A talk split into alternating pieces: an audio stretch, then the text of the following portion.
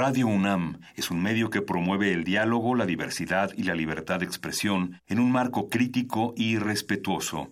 Los comentarios expresados a lo largo de su programación reflejan la opinión de quien los emite, mas no de la radiodifusora.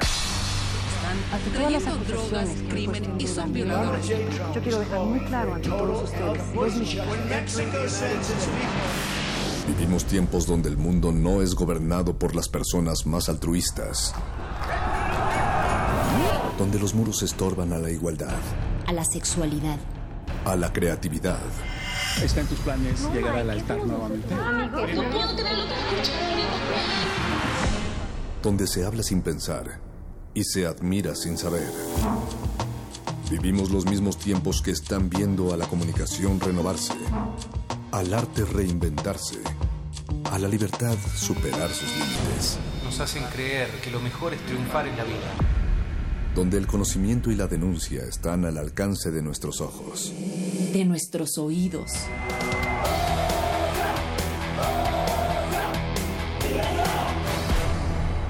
Resistencia modulada.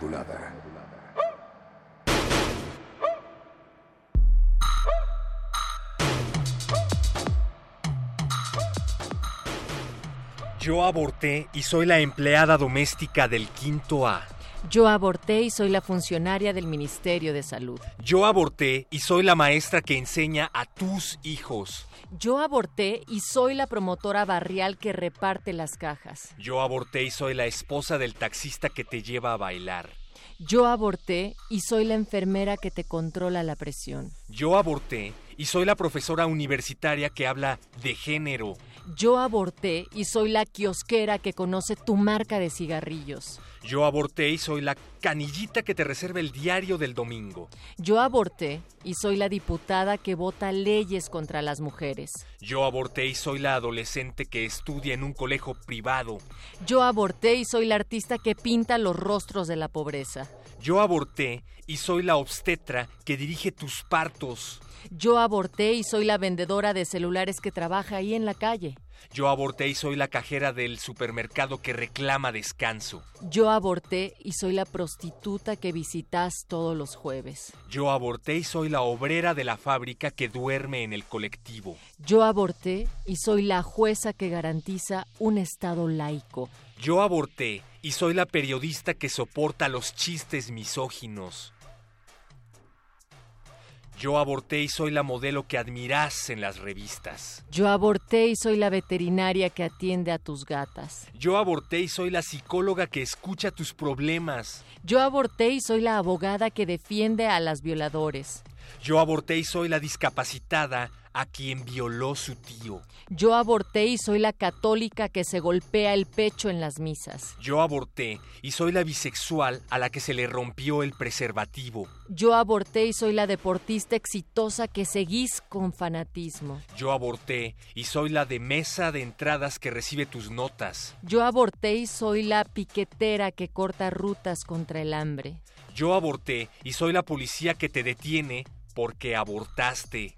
Yo aborté y soy la desaparecida por los militares genocidas. Yo aborté y soy todas las mujeres que en este país se ven forzadas a la maternidad. Yo aborté y soy todas las mujeres que mueren por abortos clandestinos. Yo aborté y soy todas las mujeres que sobreviven a un aborto clandestino. Yo aborté y soy todas las mujeres que gritan y reclaman mi cuerpo es mío por el derecho al aborto legal, seguro y gratuito. Texto de Valeria Flores. Y esto... Resistencia modulada es resistencia modulada. Esto es resistencia modulada y esta es una de las de las agendas que el género tiene pendientes para el siguiente gobierno. Uno de ellos muy importante es la legalización del aborto, la interrupción legal del aborto del embarazo y pues ayer perro muchacho fue un día histórico para toda la región con una discusión sí centrada por supuesto en Argentina que al final no se aprobó, pero que es una lucha que no parará. Su fuerza se ha extendido a toda América Latina, México incluido, y en eso seguimos. Y vaya que hubo apoyo por parte de varios países del mundo, no únicamente Argentina se vio envuelta en esta decisión histórica que finalmente se votó en contra, pero hubo apoyo por parte de países como México, hubo apoyo por parte de países europeos también y pues nos sumamos a este apoyo a la nación argentina que todavía no termina esa lucha. De hecho, justamente estábamos leyendo antes de entrar aquí al aire Natalia y yo al tumulto de personas que cantan y hacen filas no para comprar hamburguesas ni pañuelos verdes, sino para hacer válida su desafiliación a la Iglesia Católica. Un sin número de personas se está formando en estos momentos en Argentina para desafiliarse de la Iglesia Católica. Hashtag será ley y las pibas argentinas desde acá les enviamos todo nuestro abrazo, la solidaridad y por supuesto también el apoyo porque no solamente estamos pensando en esa región, sino que también acá en México no puede ser la Ciudad de México el único espacio en donde el aborto, la interrupción legal del embarazo sea el oasis para que otras personas de los estados también acudan a él, sino que tendría que estar garantizado también en el resto de la República, muchacho. Y nosotros estamos preguntándoles esta noche qué creen que sea más urgente en la agenda de género del país. Primera opción es aborto legal, segunda cuotas de género, tercera violencia y otras, por favor, coméntenos cuáles. Va ganando la violencia con un 78%. Vayan ahora a arroba R modulada en Twitter para hacer su ejercer su derecho al voto. El aborto legal y la violencia pues van imbricados, ¿no? Verdaderamente creo que si se terminara o se hiciera algo para empezar a frenar la violencia, pues eso implicaría también parte del aborto legal. Pero pues queremos escuchar ustedes qué piensan al respecto. Si ustedes son pro aborto, no voy a decir pro vida jamás, en otra circunstancia. Si ustedes son pro aborto, pues también queremos escuchar cuáles son sus opiniones al respecto. Facebook Resistencia Modulada, Twitter arroba R Modulada y nuestro número de WhatsApp es el 55 47 76 90 81. Esto es Radio UNAM 96.1 de FM y también estamos transmitiendo en radio.unam.mx. Saludos a todos los eh, abortistas que nos acompañan allá afuera. Paco de Pablo, que está en la producción junto con Alberto Benítez Betoques, don Agustín Muli en la consola de operaciones, Alba Martínez en la continuidad y Mauricio Orduña que se prepara para entrar dentro de unos momentos más aquí a Resistencia Modulada. Y recuerden, penalizar no reduce los casos, solo incrementa los riesgos. Resistencia modulada. Resistencia modulada. Padecen más desigualdad las mujeres. Tenemos que, tenemos que hacer el compromiso todos de luchar por la igualdad de las mujeres y que se modere, eh, como decía Morelos, la indigencia y la opulencia, que haya igualdad en nuestro país. Y cumplimos, y cumplimos, porque son 16 eh, secretarios, eh, ocho mujeres, ocho hombres. Y las ocho mujeres que estoy proponiendo para formar parte de ocho mujeres que estoy proponiendo para formar parte, no se podría lograr la regeneración de México sin las mujeres, sin, sin las mujeres, sin las mujeres. Resistencia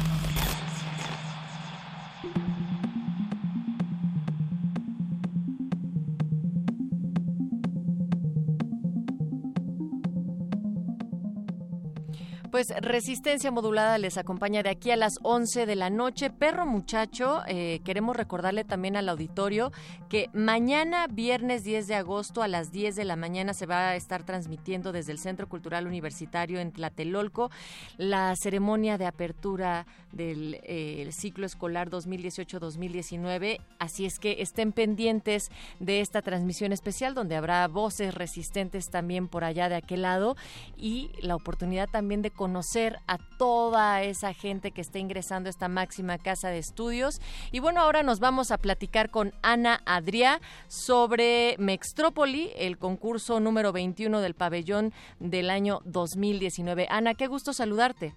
Hola, ¿qué tal?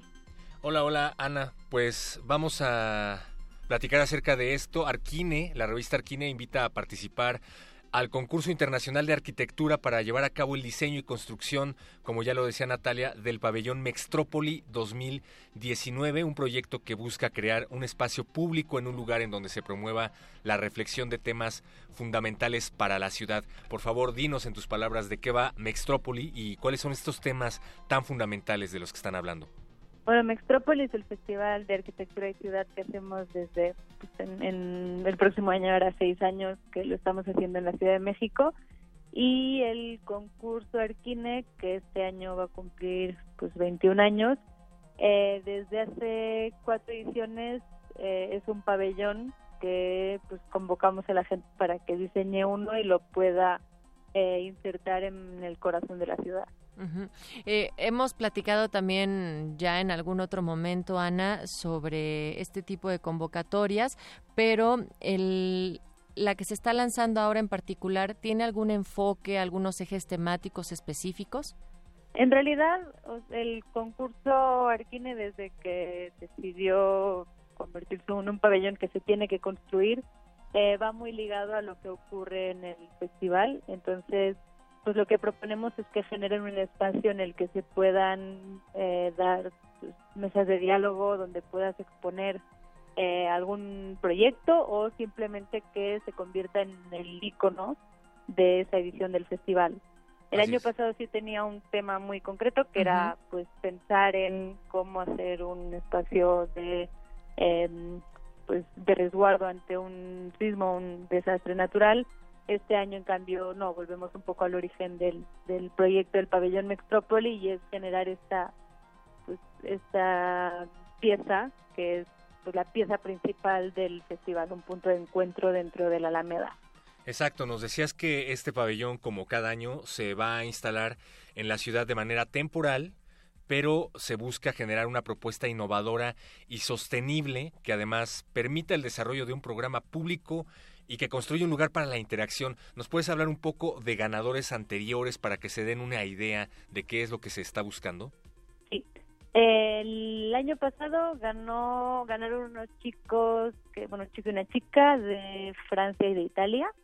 Ah, eh, y ellos lo que proponían era un gran cono armado con garrafones de los que muchos tenemos en casa eh, y generaban este espacio que literal te aislaba del resto de la ciudad era un cono que medía 7 metros de alto por 12 de diámetro y podías entrar y pues meterte en este, eh, pues acababa siendo un espacio con una atmósfera azul en el que el sonido cambiaba y podías ver el cielo a través de él.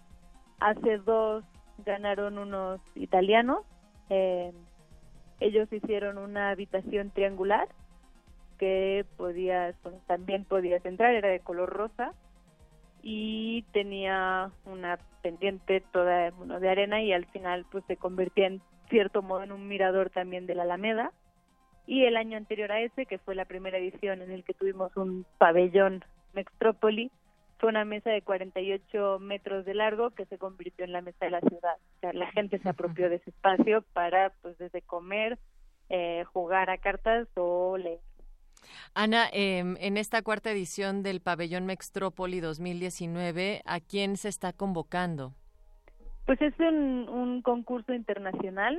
Eh, se invita a cualquier persona interesada en diseñar o hacer un pabellón en el espacio público es más que bienvenida. Sí recomendamos que en los equipos, que los equipos puede ser de tanta gente como uno desee, eh, haya un arquitecto o estudiante de arquitectura, aunque no es obligación, y pueden ser de cualquier parte del mundo.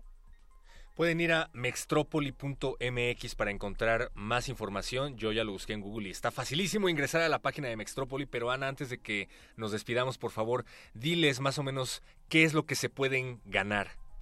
Eh, son tres premios. El primer lugar, pues aparte de construir el pabellón, eh, recibe un premio de 100 mil pesos. El segundo lugar de 50 mil pesos y el tercero de 25 mil pesos y la posibilidad de, pues, si eres ganador, literal, hacer el pabellón y construirlo, ver ver como pues el millón de personas que pasean por la Alameda en un fin de semana eh, visitan el espacio que has diseñado y en muchos casos pues menciones y segundos lugares también han encontrado la posibilidad o la manera de construirlos, de hacerlos eh, reales en, en alguna edición de Mextrópoli. Entonces, pues el plan es que participen todos y puedan diseñar un pabellón para el espacio público en México. Y que se vea esa interacción con la gente, Ana. Eh, finalmente, ¿cuándo es la fecha del cierre de la convocatoria?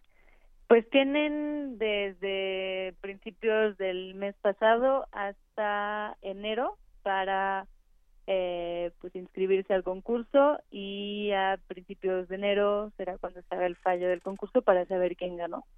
Ahí está, Pabellón Mextrópoli 2019, primer premio 100 mil pesos, segundo 50 mil y tercer premio 25 mil pesos mexicanos. Eso, con eso compras muchos garrafones, Ana. Sí.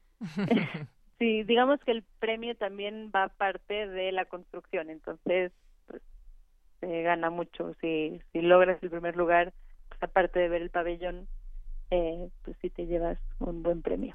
Ana Adrián, muchísimas gracias por esta propuesta. Seguimos en contacto porque Arquine y Resistencia Modulada son aliados y siempre estamos al pendiente de todo lo que están lanzando. Muchas gracias, nos escuchamos pronto. Gracias a ustedes, hasta pronto. Vámonos a escuchar ahora Perro Muchacho Resistencia, Tita Print featuring Sudor Marica con Vivas y Furiosas y así queremos estar. Sudor Marica.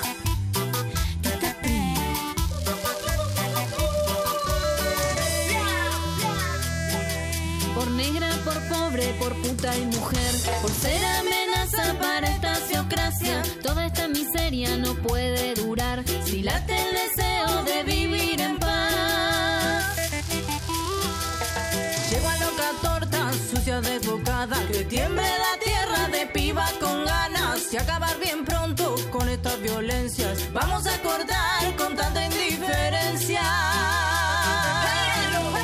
Lenguas insurrectas, cuerpos castigados, vivas y furiosas contra el patriarcado. Lenguas insurrectas, cuerpos castigados, vivas y furiosas contra el patriarcado. Todas las pibas con las palmas arriba.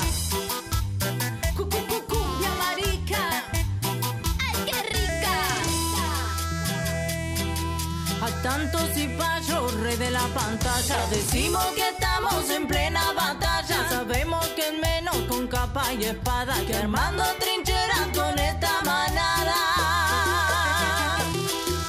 Un asco clasista inunda las revistas, los diarios del odio, opinión del montón. Son cuerpos vacíos, hit de la autoayuda, ni a palo bancamos toda esa basura.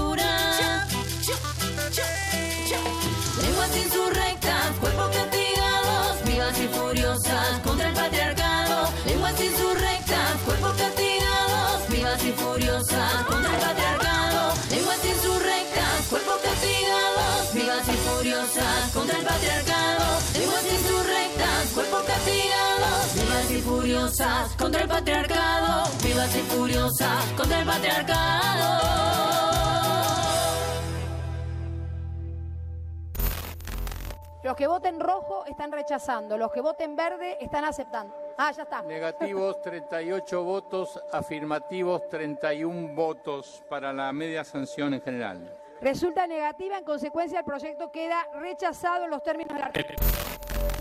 Esta ley lo único que hace es defender el derecho a elegir. Estamos luchando por esto, estamos luchando por esto hace muchos años y la verdad que el movimiento convocó muchísima gente, millones de personas estuvieron acá marchando por la ley. Esta ley Legalizar el aborto, señora Presidente, es admitir lisa y llanamente el fracaso del Estado.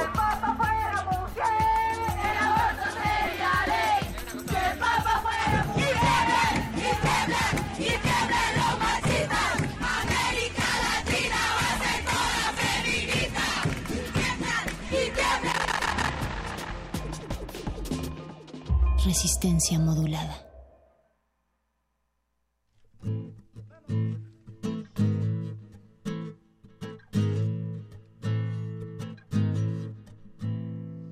Las mujeres feministas, a Cristina le decimos, no más abortos clandestinos, al grito de misoprostol, misoprostol,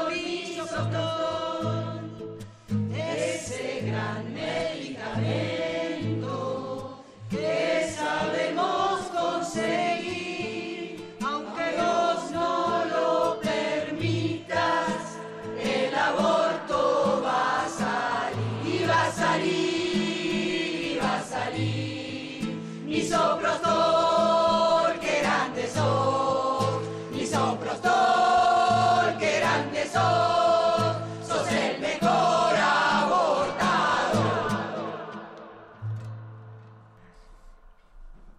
Y aquí en Resistencia Modulada estamos muertos, pero muertos de ganas por ser ingenieros, como el meme del fetito. Esto es Radio UNAM 96.1 de FM, radio.unam.mx y pues estamos escuchando parte del diálogo que se llevó a cabo ayer en Argentina. Ujú, Sí, perro muchacho, porque también eh, lo que sucedió el día de ayer, que fue histórico para el mundo, no solamente para Argentina y todas las mujeres que están en la defensa de la vida, pero de la vida de las mujeres, de la seguridad, del derecho a la interrupción legal del aborto como un derecho social.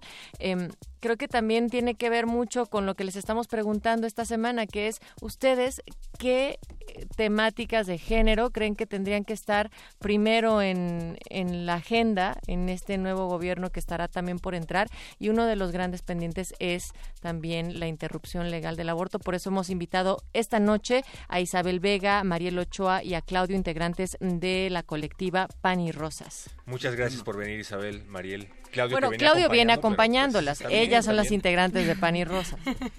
¿Cómo están? Bienvenidas. Muy bien, muchas gracias. Bien.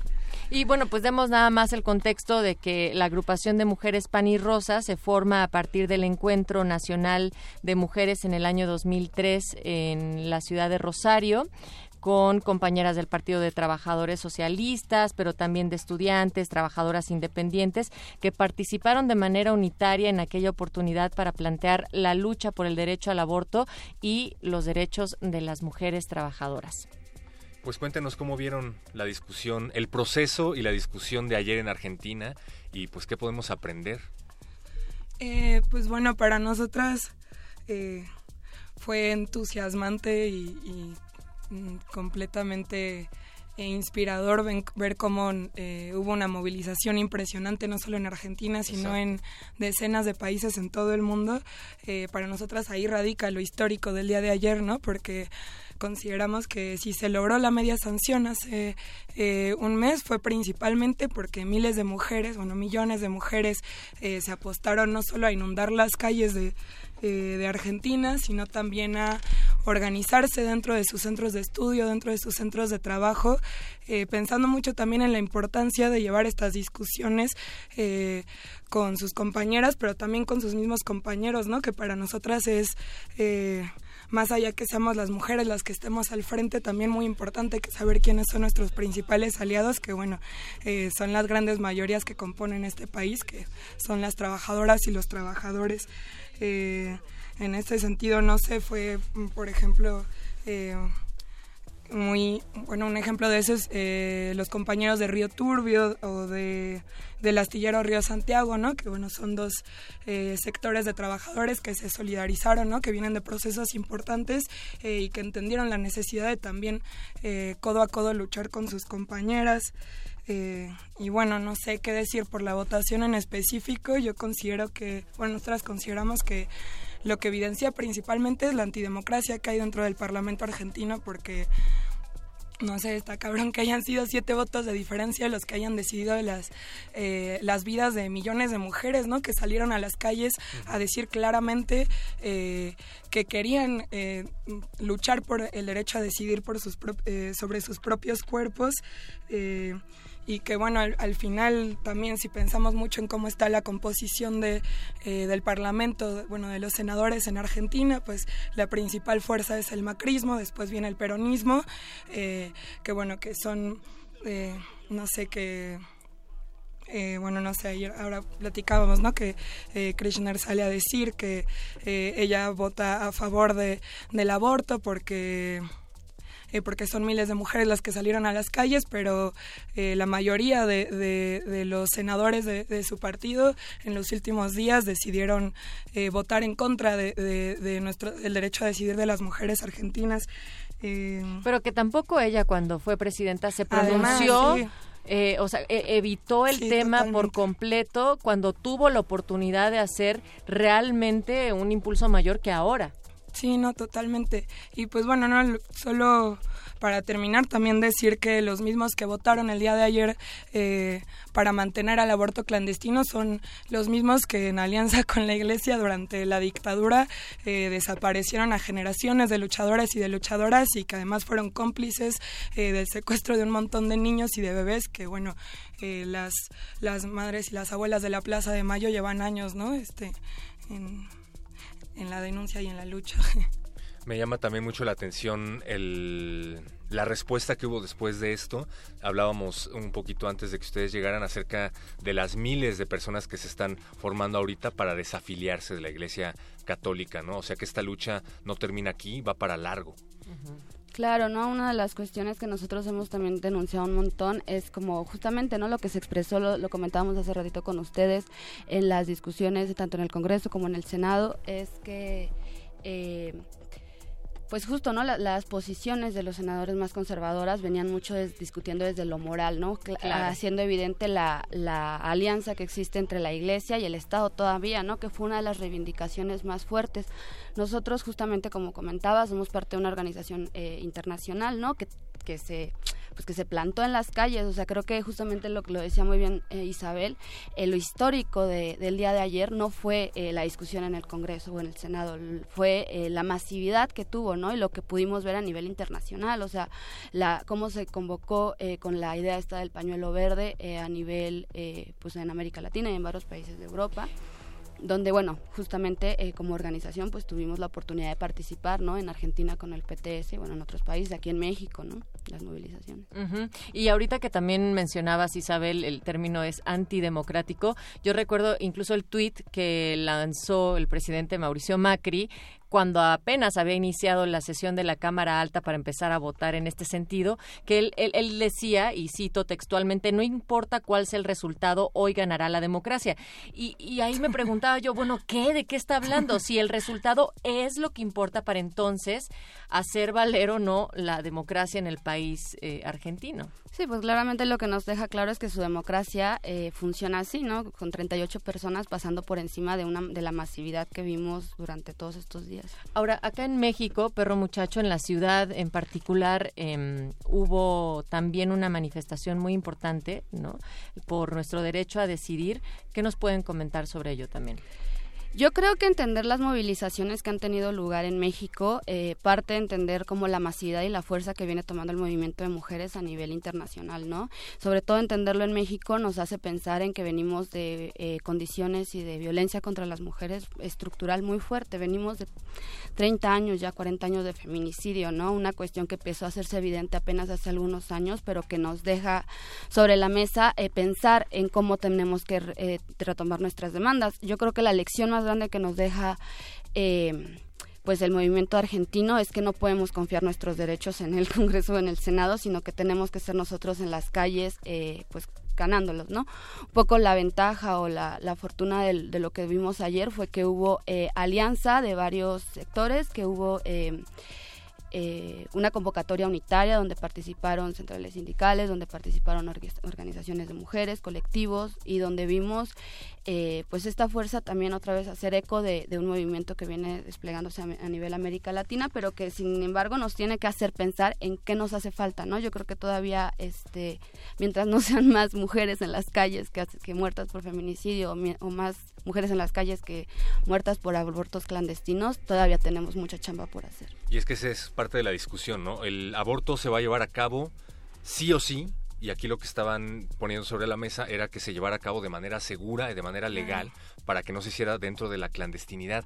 Pero bueno, también hablábamos acerca de los argumentos eh, en contra. Los argumentos que utilizan en contra son como que te reflejan un que tiene que haber un cambio cultural trascendental y profundo de la mentalidad no nada más de los jueces sino de la población en general no en verdad estamos viviendo como en un heteropatriarcado que criminaliza a las mujeres porque piensan que son libertinas, que despojan de la responsabilidad al hombre.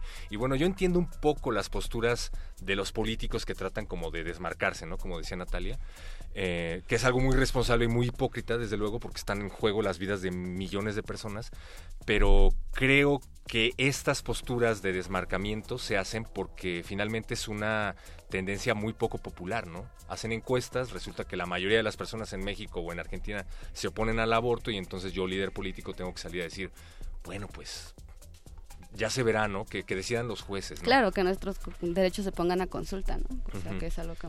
Y en ese sentido, ¿qué es lo que hace falta aquí en México para poder modificar estas posturas? Eh, Ay, pues no sé, yo, yo considero que es un poco a dos niveles, ¿no? O sea, porque por un lado está la posición, como dices, de, los políticos que vemos tanto en Argentina, pero que bueno, acá en México, no sé, el claro ejemplo de eh, que Obrador viene diciendo ya meses, ¿no? Incluso antes de que fuera electo que, que el derecho al aborto iba a ser uno de los eh, de las cuestiones que se iba a eh, poner a consulta popular, consulta ciudadana. Eh, y bueno, yo considero que eso es muy peligroso en un país en el que, justo como dice Mariela, hay tanta, tanta violencia hacia las mujeres, ¿no? Y también es... Eh, está bastante eh, normalizado, pero, pero yo regresaría a lo que planteábamos antes, ¿no? Lo que hemos visto también en los últimos años es lo poderoso que puede ser el movimiento de mujeres eh, en las calles, pero que aparte de esto pasa también por hacer eh, para llevar todas estas discusiones a todos los lugares donde estamos eh, las y los compañeros que queremos luchar por la legalización del aborto, por mejores condiciones eh, para el conjunto de las mujeres, no, no solo para unas cuantas que que puedan tener ciertos privilegios, sino para las grandes mayorías de las mujeres. Entonces, para mí es eso, es fortalecer muchísimo tanto la movilización en las calles, pero esto tiene que pasar por pelearnos cotidianamente en donde estudiamos, en donde trabajamos, en donde vivimos, este, no solo por crear conciencia en abstracto, sino por, eh, por organizar también a, todas nuestras compañeras, compañeros, entendiendo que también mejores condiciones para las mujeres son mejores condiciones para el conjunto de los trabajadores y la juventud, ¿no? Y que no tendrían que estar a votación, sino que tendrían que ser un garante para toda la población y quien decida ejercerlos o no, esa ya es otra discusión, pero no tienen que estar en votación de los demás nuestros derechos.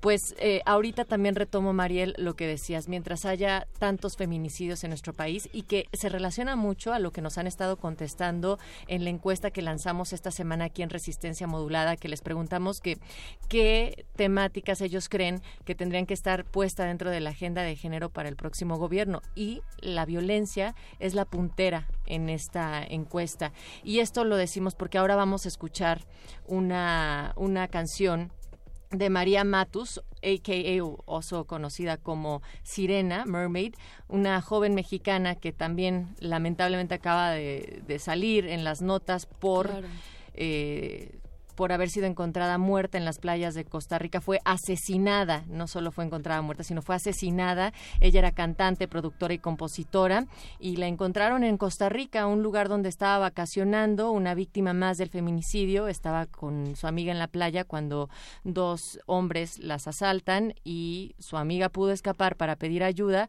pero María fue violada, asesinada y después su cuerpo fue echado al mar y apareció días después en la playa. Justo ella estaba por estrenar su más reciente material del que se desprende esta canción, que es Ultraviolent, así es que desde acá lanzamos hashtag justicia para Sirena y hashtag nuevamente ni una menos.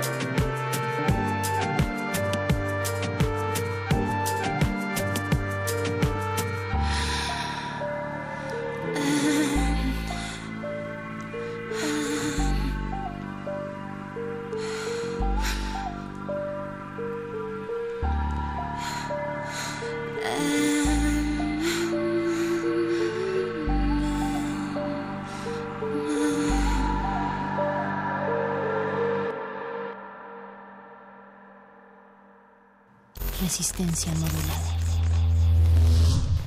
Y hablando de ese punto, los feminicidios, como somos mujeres, entonces es más inseguro caminar por estas calles, por estas calles. El documental Este soy yo muestra al candidato de la coalición Juntos Haremos Historia Andrés Manuel López Obrador como parte de su campaña ha lanzado un proyecto denominado Femsplaining. El equipo femenino de López Obrador ha querido diferenciarse de sus contrincantes que aseguran ven a las mujeres como un sector al que solo deben destinarse programas asistenciales. Tenemos denegación de justicia y es urgente porque podemos salvar muchas vidas. Muchas vidas. Muchas vidas. Se habla del protocolo, se habla incluso de la prevención, se habla de capacitar a las estructuras ¿no? que imparten la justicia, pero también a las instituciones del Estado. Resistencia modulada.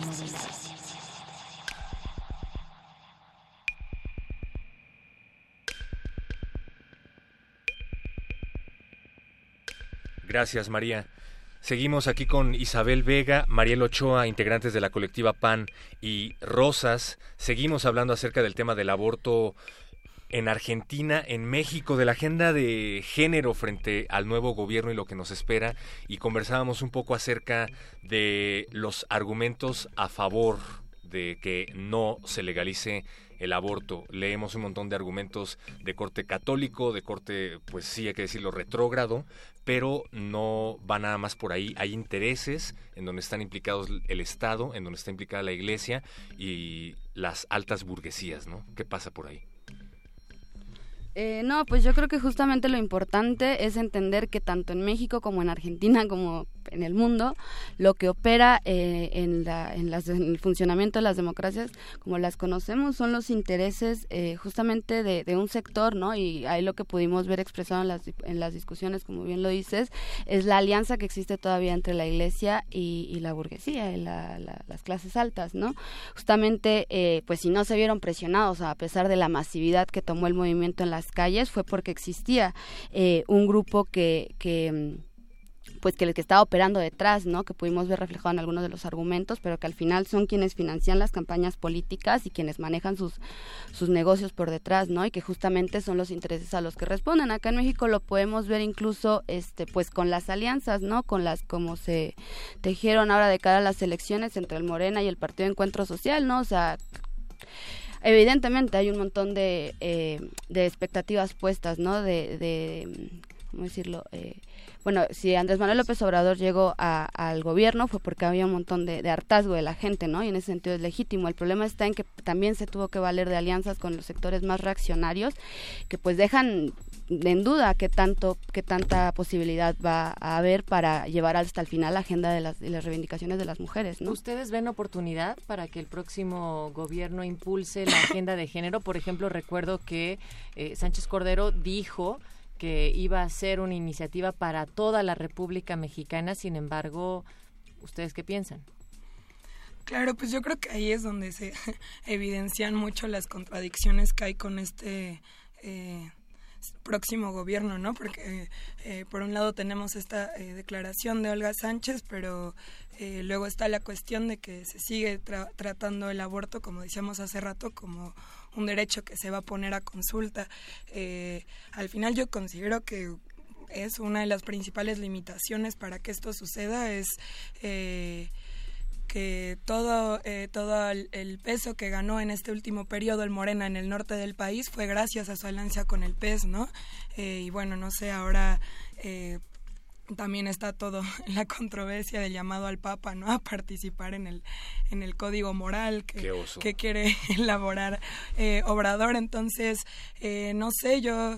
Eh, yo, yo considero que como decíamos hace rato, este está, está por verse, pero para nosotras eh, va a pasar el conseguir el, el aborto eh, libre, legal, seguro y gratuito, principalmente porque el, eh, las, las mujeres y las masas lo impongamos en las calles, ¿no? Porque, bueno, en la historia jamás nos han regalado nada, ¿no? No nos regalaron el voto, eh, no nos regalaron el derecho a la propiedad, no nos eh, regalaron eh, absolutamente ningún derecho, ni a las mujeres, eh, ni a los trabajadores, ni a ningún eh, sector marginado, oprimido, explotado. Entonces, eh, Y, reiterar que estas propuestas llegan a los ministros gracias a las protestas y a, las organizaciones que se hacen desde, desde la calle, ¿no? Claro, en ese sentido creo que es muy importante entender la importancia de la organización independiente de los partidos tradicionales y bueno, de, de lo que implica el Estado, ¿no? Como lo conocemos.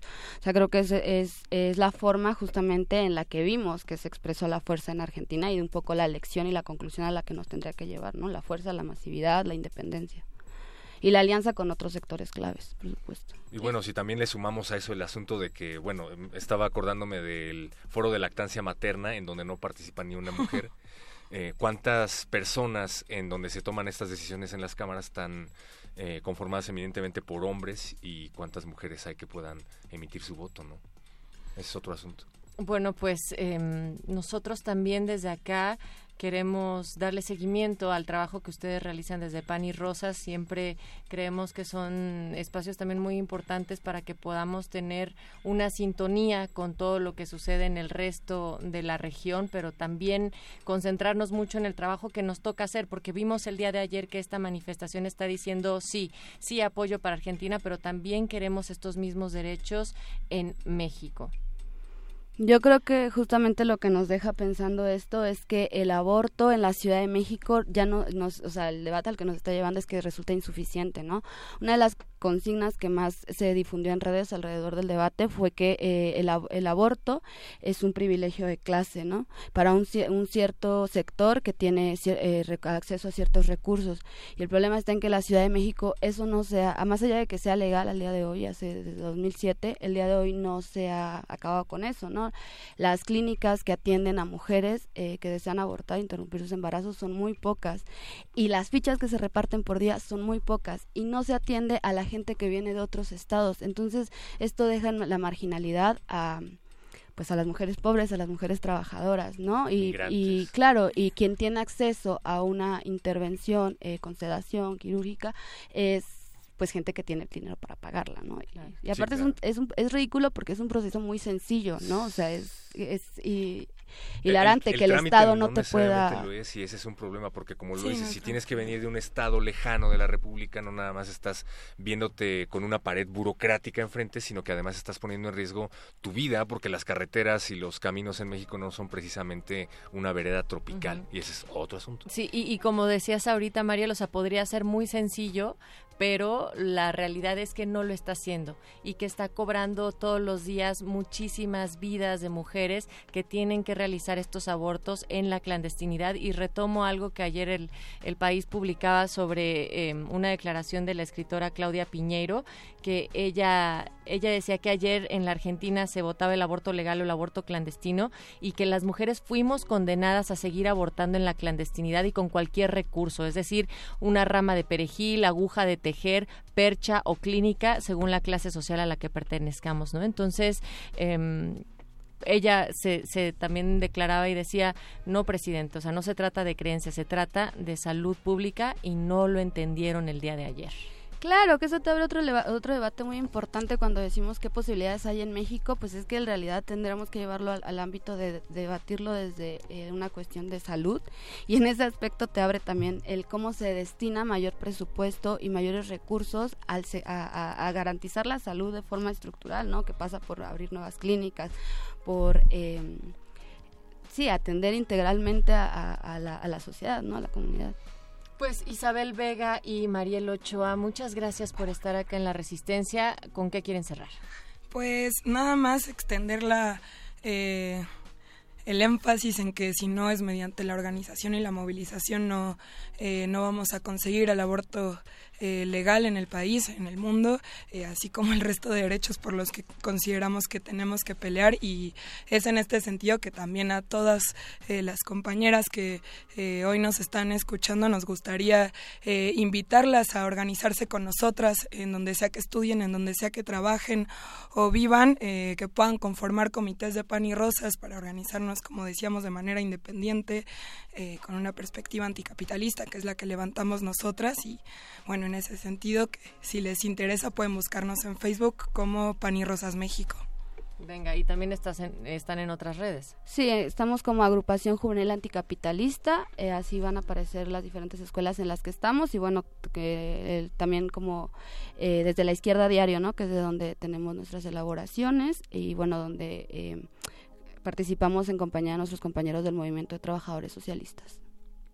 Muchas gracias por habernos acompañado. Tenemos que acabar esta plática, pero las invitamos a que vuelvan a estos micrófonos. Muchas gracias, no, gracias a ustedes. Y también les invitamos, Resistencia, a que busquen, por ahí hay unos mapas muy claros eh, que están presentando como en todo el mundo por colores, dónde está eh, las restricciones, o sea, a qué grado de restricción está el ILE, que es la interrupción legal del embarazo. Entonces podemos ver cómo en México sigue en rojo, que es con total restricción, y lo que queremos es transitar de ahí al amarillo, al naranja, para llegar hasta el verde, que es sin restricciones. Seguimos en resistencia modulada. Esta es Radio UNAM.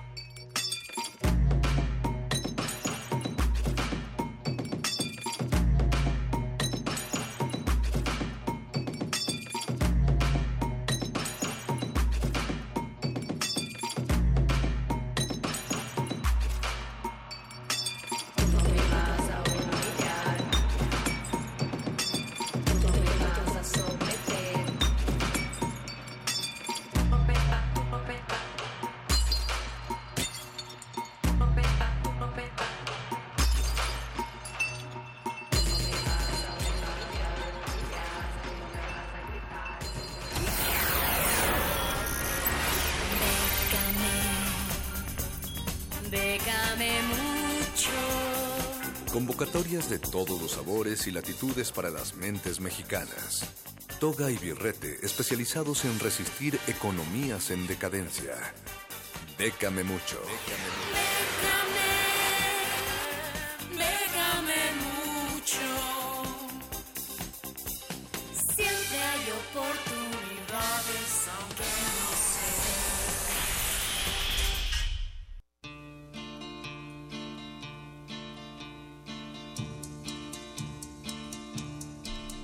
Creadores, defensores, cineastas, fotógrafos, músicos, artistas, científicos, empresarios, jefes de ONGs y activistas por los derechos humanos, que nadie les diga que lo que hacen no puede ser redituable para poder generar más espacios, para poder generar más comunidad y para eso se va a encargar el Charro. Esto es Bécame Mucho. Charro, bienvenido. Hola, perro muchacho. Buenas noches a toda la audiencia que nos sigue como cada semana. Y bueno, sí, como bien dices, esta primera convocatoria que tenemos está enfocado a todos estos inventores, defensores, artistas, como bien mencionas. Estamos hablando de la convocatoria de TED Fellows Program. Hay varios programas específicamente de TED, como para muchos aquellos que se la pasan horas en la supercarretera la información, conocerán estas charlas de TED Talks. Entonces de esta se trata esta convocatoria en específico. Están convocando a 20 personas, bueno, seleccionarán a 20 personas que eh, tendrán todo pagado para acudir a Estados Unidos a grabar estos videos de TED Talk.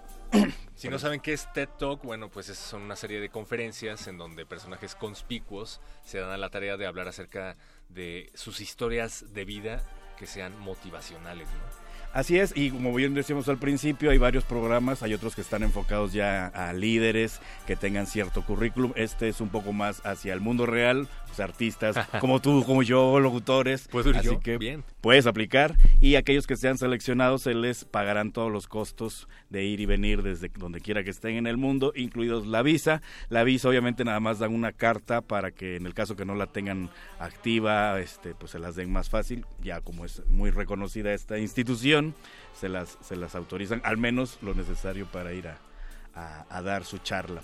Y esta convocatoria cierra el próximo 26 de agosto antes de la medianoche para aquellos que estén interesados y ahorita les recordamos donde pueden checar todos los detalles.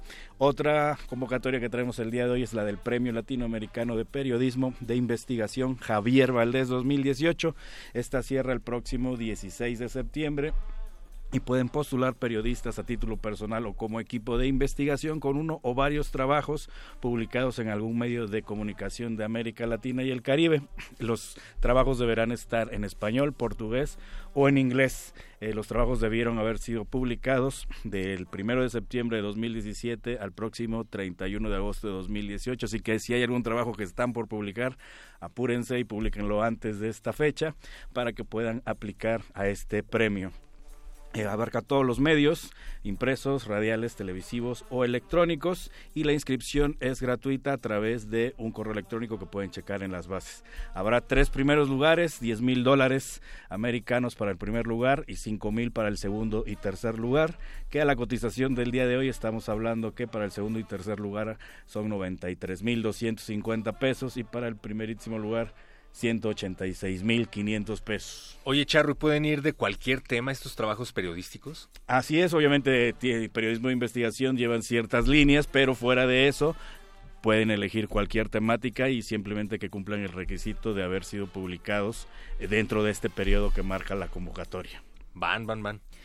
Y cierre, les recordamos, cierra el próximo 16 de septiembre. Y para aquellos que están en eso de estudiar una maestría, ya abrieron eh, las becas Chevening, que son de eh, la eh, UK, son becas financiadas para estudios de maestría con duración de un año en cualquier universidad del Reino Unido en temas vinculados con prosperidad, derechos humanos, justicia, seguridad, energía, cambio climático, desarrollo sustentable y relaciones internacionales con enfoque en la Alianza del Pacífico. Se otorgan a estas, estas becas a individuos con potencial de liderazgo demostrable y una sólida formación académica. Los apoyos varían ya que obviamente como es a varias universidades dentro del Reino Unido, cada universidad pone sus parámetros y fechas de cierre, pero a grandes rasgos cierran de septiembre hasta noviembre del presente año. Entonces pueden dar clic al enlace que les estamos posteando y ahí podrán ver qué universidad, cuándo cierra la convocatoria de esa universidad en específico, qué maestría se incluye y qué apoyo específicamente se otorga en dicha universidad. Recordamos, cierran entre septiembre y noviembre de este año para que lo chequen a detalle. Pero si no tenían lápiz y papel a la mano, esta y otras opciones ya están en Facebook, Twitter e Instagram, Lecharre, hashtag Bécame Mucho y en las redes oficiales de Resistencia Modulada Muchacho. Que son Facebook, Resistencia Modulada y arroba R Modulada. Charro, nos da mucho gusto cuando vienes aquí a la cabina. Gracias. Chidey, chidey, un abrazo a todos los que nos escuchan y a todos los que están aquí presentes. Ahí está, esto es Bécame Mucho, esto es Resistencia Modulada y como cada martes y jueves, un capítulo de la colaboración que hace Resistencia Modulada con periodistas de a pie.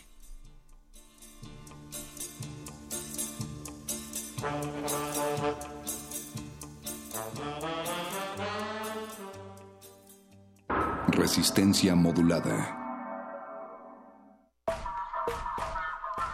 Para unos jóvenes de origen mije y totonaco, la música se ha vuelto el brazo que hermana a los pueblos. Un puente entre culturas. Somos pluridimensionales. Somos pluriversos. Dos bandas, un concierto, sonido intercultural de y para el pueblo. Es Juan Sant en el mix, en el mix, en el mix. Juan Sant, rap en Totonaco. Ikuman Tushuspei, experimentación musical Mije. Vive esta experiencia el viernes 10 de agosto a las 21 horas en la sala Julián Carrillo de Radio UNAM. Entrada libre. Sé parte de Intersecciones. Radio UNAM, experiencia sonora. La exposición La Fábrica de Cine Estudio Churubusco 1945-2017 extiende su periodo de exhibición hasta septiembre. La muestra ofrece un viaje histórico por el desarrollo de la industria fílmica nacional a través de vestuarios, cámaras, utilería, fotografías, equipo técnico, sets, piezas de cintas icónicas y un montaje interactivo. La Fábrica de Cine Estudios Churubusco 1945-2017 se puede visitar en el vestíbulo del edificio Luis Buñuel de los Estudios Churubusco, calle Atletas número 2, Colonia Country Club. Extra, extra, música nueva. En voz de sus creadores y sus intérpretes. Extra, extra. Testimonio de oídas. Música nueva En voz de sus creadores. en voz de sus intérpretes. Martes y jueves a la 1 a.m. o en su retransmisión los sábados y domingos también a la 1 a.m.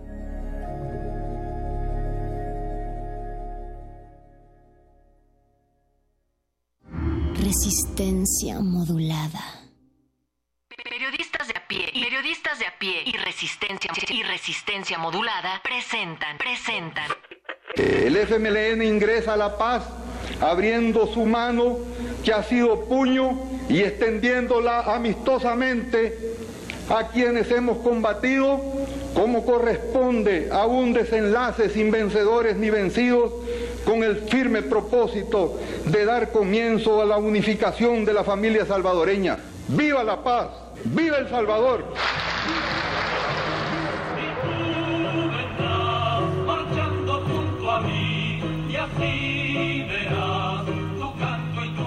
Relatos del posconflicto, la guerra y la paz. La paz.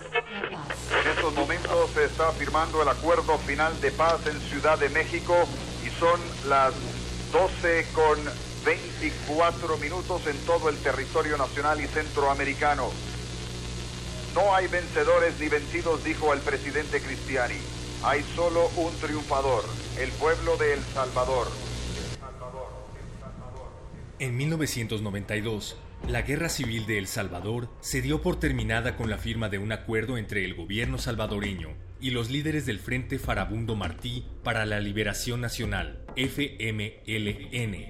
El 16 de enero, tras más de dos años de negociaciones arbitradas por la ONU, las élites militares y los altos mandos del FMLN se reunieron en el castillo de Chapultepec, en la Ciudad de México, y firmaron la paz.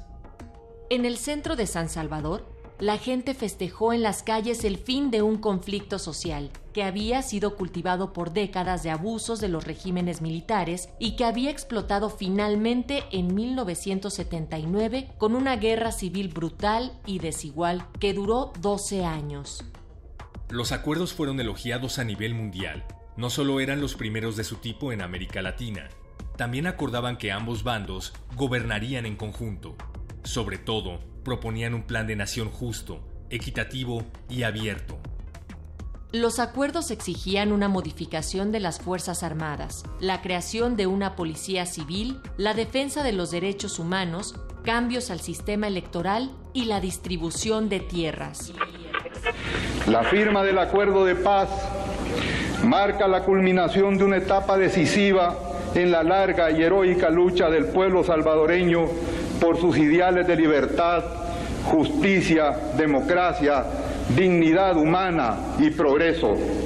Ha sido la rebeldía indomable de miles y miles de salvadoreños la que ha conducido a que la nación pacte este nuevo consenso que asegura a todos sus hijos iguales derechos de participación en la conducción del país. En la práctica, la paz pactada significó un alto abrupto a la guerra, pero no se creó un plan concreto para restablecer la paz social. Un año después, los dirigentes de ambas partes crearon la ley de amnistía, que prohibía investigar y castigar los crímenes del ejército y la exguerrilla. De la noche a la mañana, la sociedad polarizada tuvo que bajar las armas y reintegrarse a una vida cotidiana que había sido interrumpida por las atrocidades del conflicto.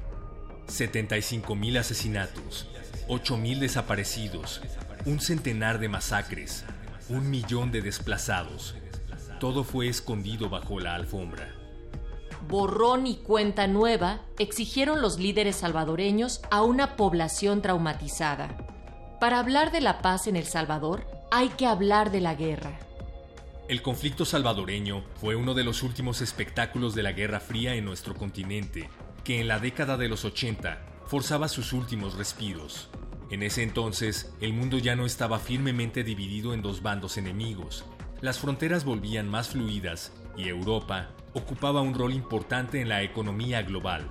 Las dos superpotencias, Estados Unidos y Rusia, tuvieron que adaptarse a una nueva geografía de poder político y económico. En ese contexto, el fantasma de la Revolución cubana y la victoria sandinista en Nicaragua, un año atrás, convirtieron a El Salvador en una batalla estratégica para los estadounidenses. Un país gobernado por la izquierda en la zona de tránsito comercial que unía a América del Norte con el sur era inaceptable. My fellow Americans, Central America's problems do directly affect the security and the well-being of our own people. And Central America is much closer to the United States than many of the world trouble spots that concern us. We cannot afford to lose sight of our neighbors to the south. Now, under two administrations, the United States has been increasing its defense of freedom in the Caribbean basin. And I can tell you tonight, democracy is beginning to take root in El Salvador. El ejército salvadoreño fue entrenado por Estados Unidos en tácticas de contrainsurgencia y combatió al FMLN con una estrategia de terror sobre la población civil para desalentar el apoyo a la guerrilla. Con un territorio del tamaño del estado de Puebla y menos de 5 millones de habitantes, el conflicto cubrió todos los rincones del país y fue observado por el mundo a través de la cobertura de miles de medios internacionales. Una de las primeras grandes atrocidades de la guerra fue la masacre del Mozote en 1981. Más de mil personas fueron asesinadas por el batallón Atlacatl en el centro norte del país. La mayoría de las víctimas fueron mujeres y niños. La crueldad en el Mozote marcó el tono para el resto del conflicto y las masacres se convirtieron en el sello institucional del ejército. Durante años, los gobiernos de El Salvador y Estados Unidos negaron la matanza, aunque reportes periodísticos y trabajos forenses probaron su existencia y la participación del Estado. Tras los acuerdos de paz, las heridas del conflicto se ocultaron bajo un silencio colectivo. La Sala de lo Constitucional de la Corte Suprema de Justicia de El Salvador declaró inconstitucional la ley de amnistía general aprobada en 1993, un año después de que concluyera la guerra civil que duró más de 12 años. De esta forma, la Corte abre paso a las investigaciones penales de unos 30 crímenes de lesa humanidad y crímenes de guerra cometidos por militares, funcionarios públicos, guerrilleros descubiertos por la Comisión de, de la Verdad. En 2016, tras 20 años de lucha en organismos internacionales, la ley de amnistía fue declarada inconstitucional, lo que permitió retomar casos por los crímenes en la guerra. El Mozote fue el primer caso y hoy los sobrevivientes llevan un juicio histórico que ha llevado a los militares a corte. En nuestra siguiente entrega de Relatos del Postconflicto, escucha más sobre la masacre del Mozote y las historias de sus sobrevivientes. El próximo martes, aquí, en Resistencia Modulada. Relatos de la Posguerra es un proyecto periodístico colaborativo entre Radio Nacional de Colombia, Pie de Página MX y Resistencia Modulada. Este trabajo fue realizado gracias a la iniciativa Adelante de la International Women Media Foundation. Para conocer más historias de la búsqueda de justicia y memorias en la posguerra centroamericana, visita nuestro sitio www.piedepagina.mx y búscanos en nuestra cuenta de Instagram, arroba Peace Process Project. Con información de Lorena Vega para Radio Nacional de Colombia y Jimena Natera para Pie de Página y Resistencia Modulada. Guión Jimena Natera. Voces Natalia Luna. Héctor Castañeda.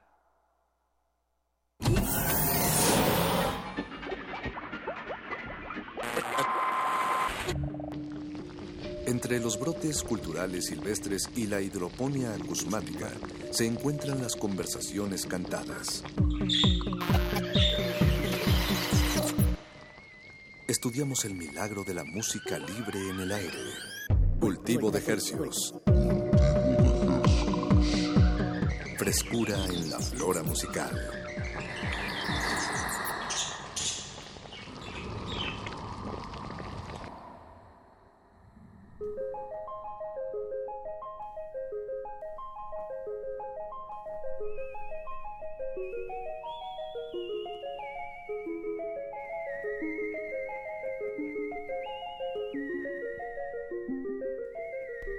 Organismos radioceptibles inmersos en las ondas hercianas. Bienvenidos a otra emisión de Cultivo de Hercios. El horno musical de resistencia modulada que se atomiza y transmite todos los lunes y jueves a las 9 de la noche en compañía de música nueva en voz de sus creadores. Que hacemos llegar calientita hasta sus oídos a través de la frecuencia del 96.1 de FM Radio UNAM. XEUN.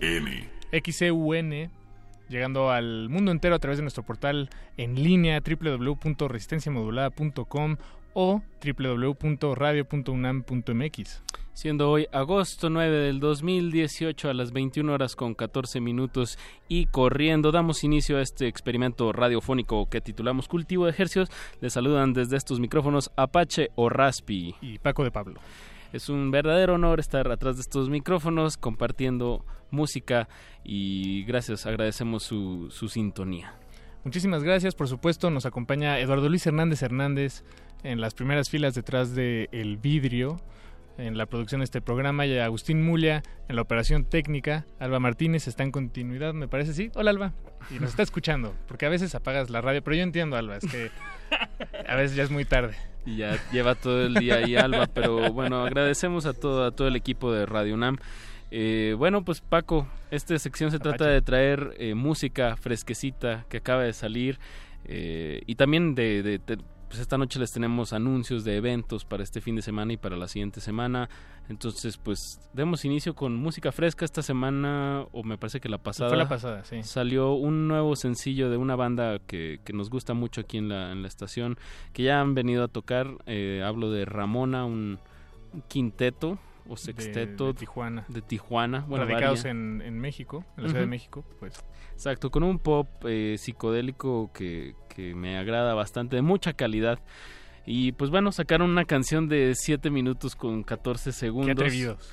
Pero y, me encanta. Claro, y esto es radio universitaria. Entonces vamos a empezar con eso. De verdad, un, pues una canción de que ellos mismos producen y se, se nota mucha, mucha calidad y libertad para poder hacer estos, pues como pasajes progresivos, pero a la vez tiene muchos momentos la canción. Entonces, pues escuchémosla y regresamos. Ahorita vamos a estar platicando con Israel Ramírez y con la banda de Belafonte Sensacional y con eh, Uriel y Alejandra de Melt, que también pues nos, nos van, van, a estar, nos van a invitar a un, un evento.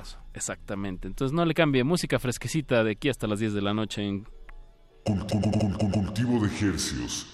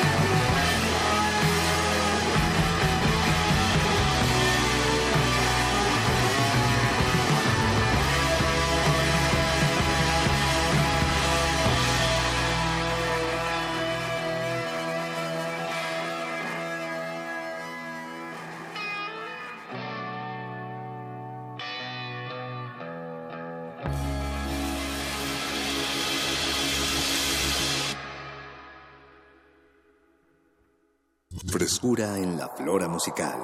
Cultivo de Jercias.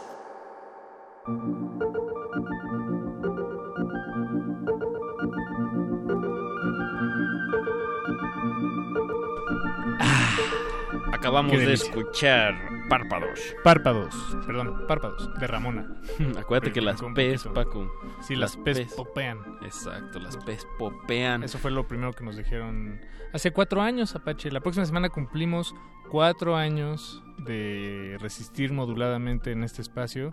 Y nos da mucha mucha alegría. Según yo, ¿qué Eh, fue? 18 de 18, agosto. el próximo, el sábado de la semana que viene cumplimos cuatro años haciendo este este este numerito radiofónico Eh, y es posible por supuesto por eh, gracias al apoyo de, de la mismísima UNAM la grandiosa Radio UNAM y toda la, toda la gente que nos escucha allá afuera, que nos comenta, que nos escribe, que nos da cariño, que son críticos con nosotros, algunos son incluso muy ácidos, pero todos esos comentarios son bienvenidos, los recibimos con gusto.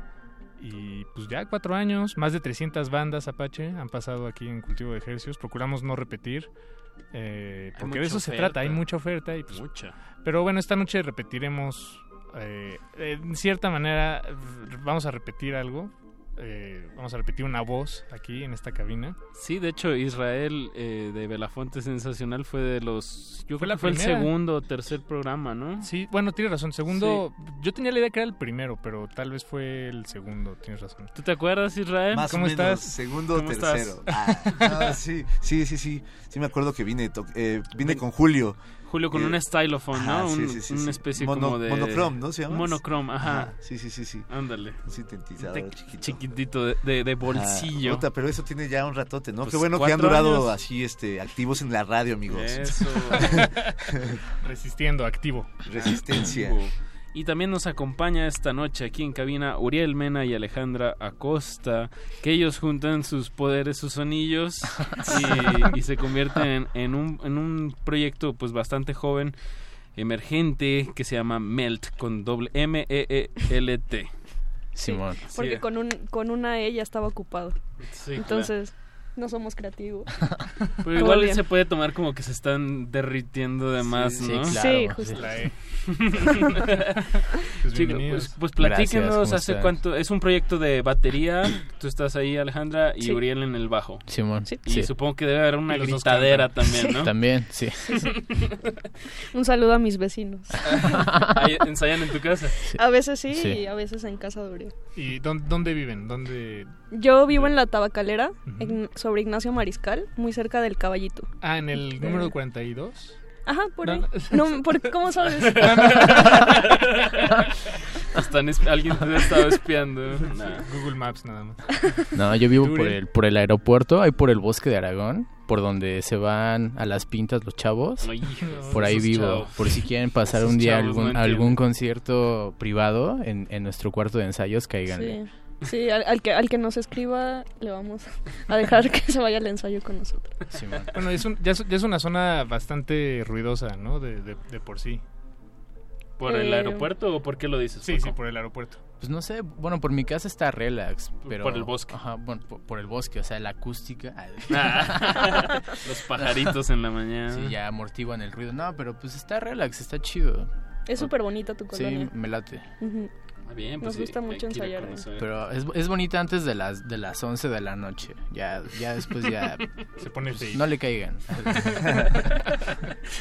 ¿Y hace cuánto empezaron el, el proyecto como Melt? Pues pues yo creo que ya ya cumplimos un año, ¿no? Bueno, no no tengo idea de cuándo fue que cumplimos un año, pero ya tenemos el año ya oficial y este ¿Cuál, cuál fue su primera tocada? También a veces a- así se empieza el conteo. Ah, nuestro primer nuestro primer toquín fue en casa de, de Aureliano Alvarado, un, Un saludo, compa, un Aureliano. compa que hace cómics, se llama Anuario. Entonces fue como en una venta de fanzines Yeah. y de ilustraciones y esa onda. Y pues ya, le, o sea, le caímos a tocar así desde desde sí, pues como cuánto teníamos como como un Nada. mes, yo creo. Un mes tocando juntos. Tres ensayos, así. ya nos rifamos. Sí, pero justo el, el cero fue en la Esmeralda. Ah, neta. O sea, ¿El sí. cero? O sea, la tocada ajá, cero. Sí, fue el cuando- génesis, cuando fue el nació génesis. Melt. Ajá, es el génesis de Melt ahí O sea, fue. ahí ni canciones teníamos y, Y se- se y se tocamos. Sí, solo sí, los dos y sí. ya nos para siempre. Que, que fue una improvisación. Sí, sí, sí, sí. Órale, bien. Bien, la- la- es una gran ventaja del, del- de la sección rítmica, ¿no? De, de poder improvisar la batería y el bajo, como que Es increíble. si ya agarran el, si se agarran con el, el ritmo, ya nomás el bajo y sugiere un poco de armonía y, y si le sumamos gritadera tenemos a Mel. Sí, justo. Ya acabas de describir a Melt. Ah, Ahorita que estaban hablando de, de- de evento de fanzine, no sé por qué. Bueno, me dio la curiosidad de preguntar quién, quién más tocaría, ¿sabes? Lo digo porque luego se me hace interesante, no sé, seguro lo leí en algún post de Facebook, como de.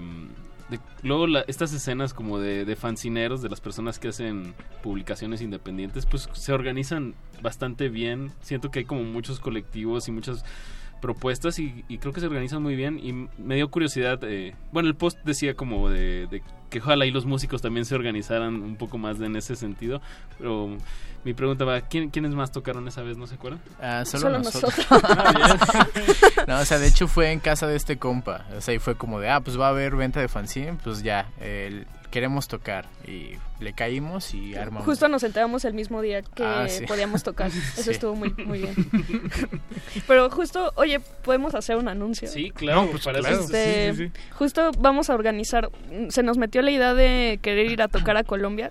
ok Eh, no sabemos ni... Bueno, yo justo fui hace poco y me voló la mente, entonces nos obsesionamos con eso y vamos a hacer unas tardes de dibujo y mm, vamos a dibujar ahí con toda la gente que quiera ir y vamos a vender este mercancía todo y todo lo que se junte es para irnos a Colombia a tocar. Y, Ok. traer- ajá, y traerles un- unos productos de allá, o sea, para que le Un caigas. chocolate milo, todo. sí. Bien.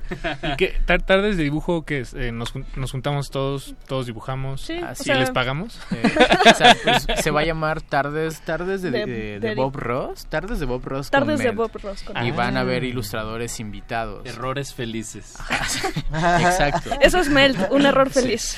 Bien. entonces pues le va a caer la banda o sea, ilustradores amigos y, Y comprar los... los claro, o sea, va a haber claro, como claro. mesa con, con merch de Melt, Y- y- de los ilustradores. Justo queremos hacer impresiones con lo que salga de la mesa para que como que Bien, sí, sí. a ver qué sale. ahí puede salir la próxima portada Sí. Ah, ahorita tienen un material un EP de cinco canciones que salió en enero de este año Sí. Eh, y bueno, es como, como, cómo van con este, este trabajo. Pues chido, o sea, de hecho yo creo que tal vez para, para el próximo diciembre ya saquemos otro. Entonces pues, ya andamos como a la mitad del próximo EP. Entonces espérenlo muy pronto en, en sus redes sociales y en nuestras redes. Pero en no, la sí, radio, pues- en la radio. Pues va chido, o sea, como pues como que a la, a la banda le ha gustado y eso eso eso me late. O sea, que si no le gustara, pues también me latería, pero pero pues está chido. ¿Tú, ¿O tú qué dices? No sé, o sea, como que también se lo he enseñado a gente que, que, que la quiero, entonces no sé si, si, si me han dicho la verdad. Espero que sí. Pues ense enseñémosle el producto de Melt, las canciones. Bueno, escuchen el disco completo, está en Bandcamp, Melt con doble E. Y pues escuchemos En tu cara bicampeón, me llama la... Así es. ¿Qué, qué Dedicada pueden a el Pumas. nombre? Ah, mira. Dedicada a. Pumas del 2004. Sí. Nada más Excelente. tienen dos, do- nomás han ganado dos veces los Pumas. No, no, no, o sea, como que en ese año ganamos dos veces seguidas. Ah, ya, ya, ya. y justo el, el bicampeonato, pero a partir de ahí a Pumas le empezó a ir medio mal, o sea, entonces de, de ahí eso va. Bien, pues en, en su cara. Bicampeón. Que, es el nombre que de la resplandezca el albiazul, o cómo es, ¿sí es albiazul? Eh, lo- el, azul y oro. Azul y oro. ajá. Corazón azul y piel dorada. En tu cara, bicampeón de Melt, música fresquecita aquí en Cul- cul- cul- cul- cultivo de hercios. Hoy yo estoy, si tú quieres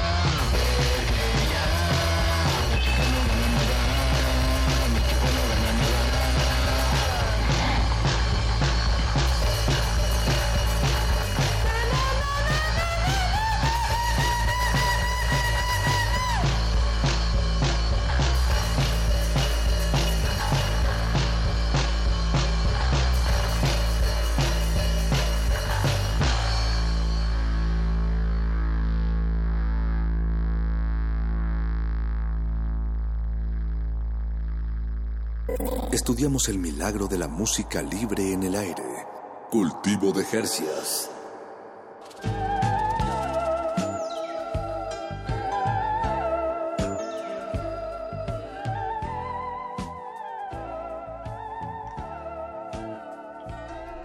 Acabamos de escuchar En tu cara, bicampeón de la banda Melt. De este tema se desprende del disco Busca Pleitos. Busca pleitos. Busca Sí. pleitos. Tenemos una sección aquí que se llama Buscapiés. Ajá. Me dan ganas de cambiarle el nombre. ¿A Busca Pleitos? Sí, estaría mejor. Inviten. Pues- Pero está más, está más punk, ¿no? Sí, sí, sí. Como lo que acabamos de escuchar, rock chido. Así es como se describen ellos. Y bueno, aquí nos acompañan eh, el 100% de Melt, este dueto Así es. integrado por Uriel Mena en, la, en El el bajo. bajo. y Alejandra Acosta en la guitarra. En la Eh, batería. eh, perdón, en la batería. También nos acompaña esta noche Israel Martínez. Ramírez. Ramírez. ¿Qué pasó? ¿Por qué, qué ¿Quién es Israel? Martínez? Es un poeta, ¿no? Sí. Es un poeta, sí, se, Sí. se autopublica, sí, es chido. Búsquenlo, busquen, si no lo conocen, búsquenlo. Es chido, pero no soy yo. es chido, pero no sé. No, Israel Ramírez, perdón, Israel, de, de Belafonte Sensacional. Y uno se preguntará, pues, ¿por qué, Pues, ¿Por qué dos? ¿por qué están ¿Qué, qué- aquí? qué- qué hace Israel, Israel aquí de Ibas pasando por aquí. Pues soy el manager de Melt, amigos. Este, todo lo Sí, que por quieran favor. que, que ver con ellos. Sí, por favor. Háblenlo conmigo. Ya quedaste. Y aquí cerrando negocios, amigos. No, bueno, pues hay, hay un evento eh, Sí. importante que se, que se aproxima eh, de hoy en ocho. De el, hoy en próximo, ocho. el próximo jueves, el es jueves de la próxima semana, eh, donde tocarán los dos, Belafonte Sensacional. Melt y... eh, Andrés Canalla. y Andrés Canalla. Y Cat Scratcho DJ. Ah, ¿en serio? Sí, sí, sí, sí, sí, Ah, sí, sí, DJ set. DJ set. Entonces, sí, va a estar muy chido. Además, es, es fiesta de disfraces de memes. Eso, eso. A ver, Entonces- explícanos el concepto innovador. ¿De- de dónde Explícanos qué son los este? memes. Pues ya les- se los expliqué hace ratito aquí a los amigos de Melt que no sé si han visto ese tipo de negocios que venden tortas, tacos y algo más. y ese algo más, pues, quién sabe qué es, ¿no? Pero este suena chido eh, como idea. Pero entonces quisimos hacer una tocada y algo más. y entonces estuvimos ahí como dándole vueltas y encontramos que pues, nos gustan mucho los memes. Todo el tiempo estamos posteando memes ahí en nuestra página. Entonces así como pues, vamos a disfrazarnos de memes a ver qué pasa, ¿no? Y pues yo sigo intrigado, todavía no sé de qué me voy a disfrazar. ¿Qué, qué memes figuran, están en las, digamos, en las primeras opciones que, que, que te interesan o que te atreverías? Porque hay unos memes muy complicados, como disfrazarte de Bart Simpson pegándole a Homero en latina, está muy difícil. Se me ocurrió este Gijek, que han visto este de lo imaginable, lo... Lo eh, real. Ajá, lo real, y es como un este comercial del champú o el tinte para cabello. Entonces dije, ¿qué, ¿quién se quiere disfrazar de esa onda? Y un, y un güey dijo así como, no mames, el de, el de la entrada es este, es ese güey, no se parecen un chingo. Entonces ya, creo, que- creo que tenemos un ganador, porque además vamos a tener este premios Ah, va a haber premios. al mejor disfraz de memes. Yo quiero, por ejemplo, estoy también pensando ser Roberto Palazuelos. Uy. Te tienes que Increíble. tiznar un poco. como Un yodo. Una mi- o tomar mirinda desde ahorita y a ver cómo te Estar bien pone la piel. ese día, ¿no? Sí, pues estoy viendo, estoy viendo. El chico Pony también que defendió pues sus, o valores, sus gustos de una forma auténtica, no violenta. Hasta que lo sacaron de sus casillas. Ay, este, se me hace un gran personaje. La verdad es que es hace ratito reciente. sacamos una convocatoria para toparlo porque le queremos dar un abrazo y hacerle una canción y pues invitar a la fiesta también. Este, creo que se llama Luis. Por ahí me mandaron un mensaje. Luis, si nos estás escuchando, este, comunícate con Belafonte. Eh, chuc, chuc, y pues a ver si se arma algo, ¿no? De Edgar también estaría buenísimo Ay. Y nada más caerte todo el- toda la noche. Y, y aquí que sale, al, que sale al tema, bueno, y te necesitas como un bastoncito y, Y un casco o algo si te vas a estar trayendo. Y que alguien se burle de ti. Exacto, necesitas a alguien que te acompañe y se ¿Saben ríe, cuál que- está que te esté grabando todo el tiempo y se ríe de ti, ¿no? ¿Saben cuál está chido? Juan Gabriel y la palmera. O sea, yo creo que ese es un gran disfraz. Aparte es como un sombrerito. De sombrerito, tu guayabera y una palmera. Bueno, ahí hay que ponerse creativos, pero Pónganse se me, hace un gran, se me hace un gran disfraz. Ahí estamos dando ideas, amigos, para que le caigan.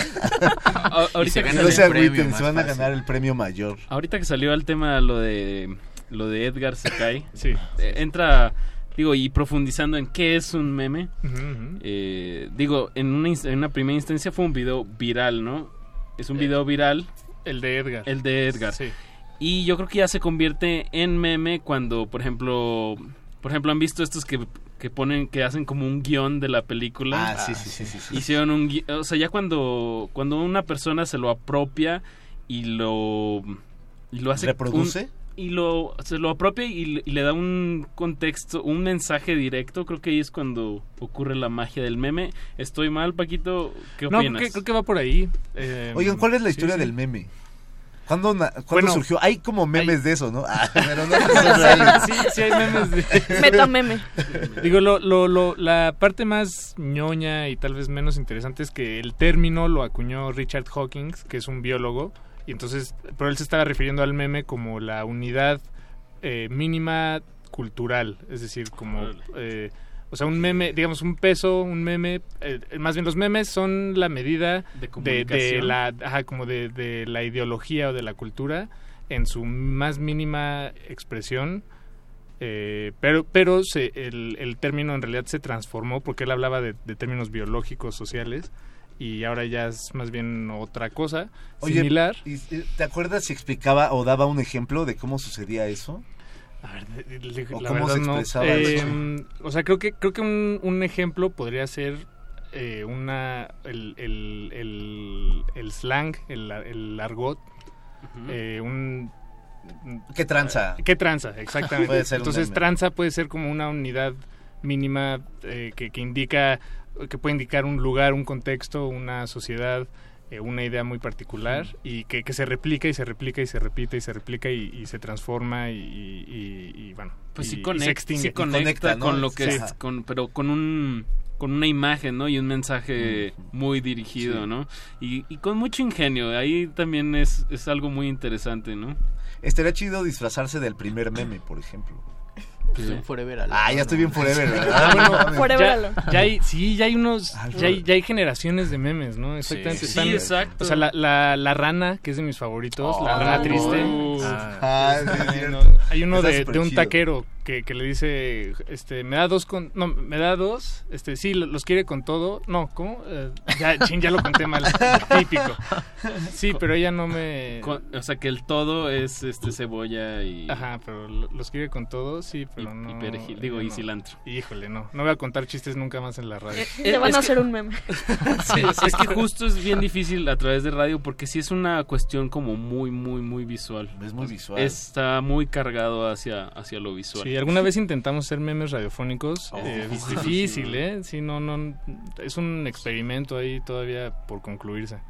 Alejandra y Uriel, ¿ustedes de qué están pensando disfrazarse? Pues ya ¿O no lo habíamos- quieren spoilear? Eh, pues No les sé. vamos a dar ah, no, este- Tres opciones. No, pues habíamos pensado el de Arturo y su hermana, el del pantalón. Ah, Y- y el puño cerrado. Sí, sí, sí, el puñito Sí, cerrado. Pero aún no sabemos. No sabemos, no El sabemos. No nos hemos estuvo movido. chido, pero... Ah, no, sí, sí, justo eso. Exacto. De ese. Oigan, este, pues ahorita en, en el siguiente bloque vamos a estar regalando un, un, bo- un bo- un boleto doble para este evento, que es el siguiente jueves 16 a partir de las 8 de la Ocho de la noche. noche. Se abre el, el Puertas lugar en Caradura, Ah, ahí en la Caradura. colonia Condesa sobre Nuevo León, número 73. al lado de Plaza Condesa. Ujú, exactamente. Y bueno, como ya dijimos, va a estar Belafonte Sensacional, Melt y Andrés Canalla. Ajá. Bien. Y DJ Scratch. Cat- Cat Cat Scratch. Scratch o DJ Set. Bien, bien. Pues un poquito más, regalémosle más música a nuestra audiencia para que se animen a, a ir. Eh, escuchamos ahora algo de Belafonte Sensacional, de su reciente material eh, Destroy. Yes. Eh, yes. en escuchamos, inglés. ¿cuál, ¿cuál quieres escuchar? Este, ponte al tiro para que combine con Melt, ¿no? Pero Bien. ponte al tiro, Apache. Bien, pongámonos al tiro y ahorita platicamos más también. Eh, Belafonte ha estado en los últimos meses en una campaña como de recaudación para Sí. su nuevo material y bueno, Y esta ahorita fiesta es parte de todo eso, es pero, parte de eso. pero ahorita, ahorita vamos. démosle, pónganse al tiro. Cultivo de hercios.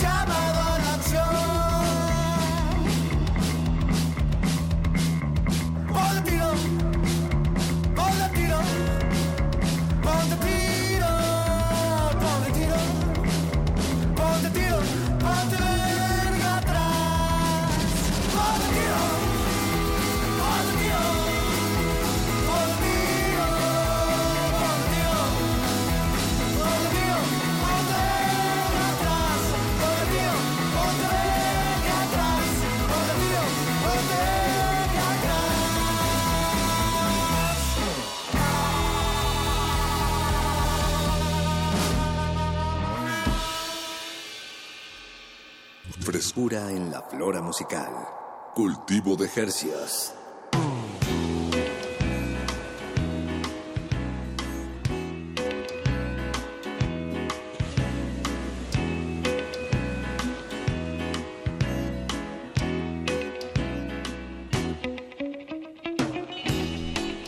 Ponte el tiro, Apache.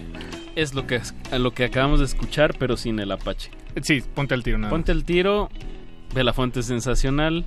Eh, de- este tema se desprende del álbum Destroy. Aquí tenemos a Israel Ramírez, la voz y el, la cara de Belafonte sensacional. Un, un- un organismo vivo, eh, muy, muy recomendable de aquí de la escena de, de la Ciudad de México y de México y del mundo, digamos. Que, que desde hace unos meses tal vez eh, han, han estado trabajando duro, eh, juntando recursos para, para grabar el siguiente disco en este mundo cruel. Si es difícil vivir, imagínense todo- esta hacer un sí. disco. Sí, sí, sí. Sí, pues la verdad sí está, está perro, pero afortunadamente este, reactivamos muchas cosas dentro de la banda y afuera con el público, con nuestro público. Y ha habido un chingo de apoyo y, y, este y hemos ahí logrando juntar un poco de más de varo para, para hacer nuestro disco. De hecho ya lo empezamos a grabar. Estamos muy emocionados porque es un disco que vamos a hacer con Hugo Quesada. Que, De este, Robota. de Robota y Exploded You. Exploded Entonces You. ahorita, por ejemplo, ya este sin mezcla y así como el puro rough, está sonando muy, muy, muy, muy chido. Entonces estamos como muy contentos también por eso, ¿no? Pero también pues muy agradecidos con toda la pandilla que nos ha, que nos ha pues apoyado. Creo que nuestro brazo fuerte es la Ciudad de México porque todas las tocadas fueron aquí en la ciudad y fueron como casi cada semana, ¿no? Durante dos meses y medio y nunca nos faltó público, nunca nos faltó gente que nos llegara a comprar cosas, este, eh, no sé, en el Kichink, ¿no? También fuera de, fuera de la Ciudad de México. Entonces fue como, pues, un ejercicio chido, la verdad, poder hacer este, este, este disco, que, Y- del que y estamos a- muy emocionados. Y además bu- eh, buscar otras estrategias, ¿no? Bueno, Claro. eh, otros caminos, hacerse los propios para, para, para la autogestión. Luego, Es- luego sucede que te gusta un proyecto y luego de repente ya lo dejas de escuchar y ya no sacaron nada y... Y es tu culpa. Y eh, ajá, hasta cierto grado es un está padre el, el llamado de atención que hace Belafonte sensacional, pues a que la gente, pues si te gusta algo, apóyalo. Claro, y empezamos a hacer como una fondeadora, pero la verdad es que no, no he encontrado como, o sea, sí he encontrado historias de éxito de fondeadoras, de músicos de la Ciudad de México, pero es algo como que, no sé, a mí me daba mucho miedo. ¿Ustedes qué opinan de las fondeadoras, amigas? ¿Les, ha- les funciona? ¿Lo han hecho chido? Es que si las recompensas no son buenas, ¿no? Bueno, Uno tiene que ponerse creativo, Y- ¿verdad? pero, pero También. entonces, pero entonces, ¿qué, qué, qué le ofreces? Eh, o sea, como uno que es una banda eh, independiente, necesitada de, de esos recursos, ¿qué, qué les puedes ofrecer más allá del disco? O sea, bueno, como sí, sí. que... Es, es difícil, pues, Es bueno, es- difícil. Es, una, es, es la pregunta. Por eso igual en este caso lo que teníamos era tocadas y mercancía, ¿no? Playeras, fanzines, este, stickers, pines y tocadas casi toda la semana, casi cada fin de semana, ¿no? Entonces eso fue yo creo que la recompensa también. Eso. mutua, ¿no? Eso, es- no, no, definitivamente. Sí, sí, Pues en esta misma tónica, pues Melt está juntando dinero para irse a Colombia, así. Así Y, y, bueno, ya nos comentaron en el primer bloque de, de que quieren hacer una fiesta de, de dibujos. Así es. un- una- unas tardes para... Tardeadas Unas de Bob tardeadas Ross. de Bob. Sí, se van a llamar tardes de Bob Ross con Melt. Van a estar ilustradores como... Ya, ya, ya nos confirmaron varios. Va a estar... Ah, bueno, justo de la fuente nos acaba de decir ah, que... ¿neta también? Ah, pues también ya hay otro invitado más. Ahorita en el corte nos dijo. Bueno, para, para eso y para que se enteren de todo eso, pues sigan a Belafonte Sensacional y a Melt con doble E en sus redes. Eh, hay que regalar un boleto doble para el evento de, de- Del próximo jueves. próximo jueves a la primera persona que marque y al aire nos diga su meme favorito. 5523 5412. Repito, 5523 5412. Marque ahora, díganos cuál es su meme favorito y se llevan un boleto para ir el siguiente jueves 16 al Caradura. Esto es en la calle Nuevo León, número 73. A ver a Belafonte Sensacional, a Melt, a Andrés Canalla. Y a Cat Scratcho DJ Shit. Andrés Digo, Canalla es como... Perdón, DJ Muchas, muchas en su nombre. Andrés Canalla es un poco, es un proyecto de, can- de un cantautor que es un poquito más, que, ¿cómo lo describirías Israel? Pues eh, este Andrés Canalla tiene la escuela de Tungas, él es como el cantante principal de Tungas y Mm. compositor y como que trae este pues es punk acústico o no, punk folk, que últimamente también está haciendo como experimentos con el rock urbano. Entonces, pues igual este topen lo nuevo de Andrés Canalla porque pues, sí creo que va a sonar muy chido. Repito Y- las líneas rápidamente para que se comuniquen 55 23 54 12. Y perdón, No sé si. Perdón, amigos, me saqué de onda, pero ¿en qué está? En- estabas describiendo el Ah, trabajo el, de- trabajo de Andrés Canalla. Entonces sí es como punk folk. Básicamente. Básicamente. Bien. Escúchenlo triste, este, pero también este, muy enamorado y muy inspirado. Eso. Recuerden que es una fiesta de disfraces de memes y pues pónganse al tiro con eso. 5523 5412. Sí, sí, sí, pues les recordamos que, que, esta, que esta fiesta de memes, este, pues también es parte de esta campaña. Queremos como cerrar, como dar el, el punch para poder, este, pues seguir o terminar el disco, ¿no? Entonces eso es como the final countdown. Entonces, queremos llenar, ajá, queremos llenar el caradura, a ver, a ver si lo logramos, amigos. Seguro que sí, seguro que sí. Pues va a ser una muy buena tocada eh, a cargo de nuestros amigos de Melt, que con, que va- con ellos vamos a despedir esta, esta emisión de esta noche. Eh, rock chido. Rock chido. Me melt. Me melt. Bien, pues hay que, ¿qué quieren escuchar de, de Rom- Busca Pleitos, perdón, su, su primer EP? Eh, Pedro María Naya. Pedro, María Naya. María Naya. ¿Eso es el nombre completo de alguien o es una combinación? Pues, cuéntanos la historia de, de esta- de Pues este como nombre. que la canción habla de algo que sucedió en el metro General Anaya. Ok. Y justo el general Anaya se llamaba Pedro María Anaya, entonces nos parece... Ok. de- Saludote al general que nos está escuchando. Saludos a su familia. Eh, pues con esto nos despedimos. Eh, quédense en sintonía, en resistencia modulada. A continuación sigue Gla Gla Gla Glaciares. Glaciares. Con una noche que les va a salir todo mal. Eso, eso pinta- oh, pues eso me dijeron. Ah, sí, Sí, a sí. propósito. Pues no sé. Bien, Averigüémoslo. Pero, pero seguro va a haber música, va a haber una intencionalidad ahí hacia el error, pero va a haber música muy interesante de aquí hasta las 11 de la noche. No le cambie, no le cambie nunca a No Radio Nam. nunca así. le cambie y eh, siga a Belafonte Sensacional y a Melt. Eh, si pueden, si tienen tiempo, acompáñalos el próximo jueves. Y, Y si no pueden ir, si no- avísenle a quien sí pueda ir y que se la quiera pasar. Eso, eso, pasen la voz. Vamos a escuchar a Melt. Esto se llama Pedro María Anaya. Y con eso nos despedimos de estos Un micrófonos. saludo Adiós. al Tago Mago. Buenas noches. Tago Mago. Un saludo a Cristóbal Martínez y a mis papás y a mi hermana. Ah, sí, y a Ah, ave también. Cristóbal, que es baterista de, de Belafonte. Bien, todo está aquí conectado. Y saludos, saludos a todos.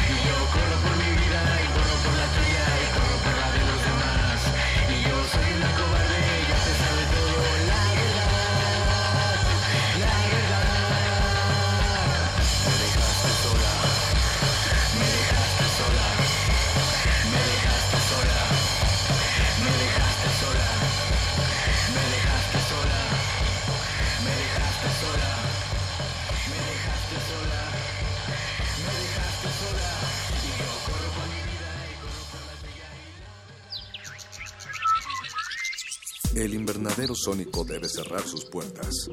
Un procedimiento de rutina. Respira. Vuelve. Cultivo de hercios.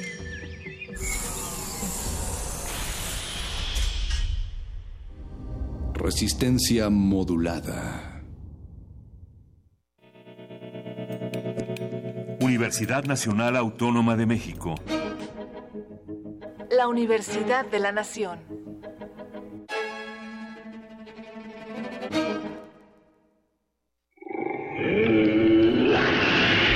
La UNAM se escriben historias de éxito. En Fundación UNAM hacemos que estas historias sean posibles, ya que becamos anualmente a más de 68 mil universitarios.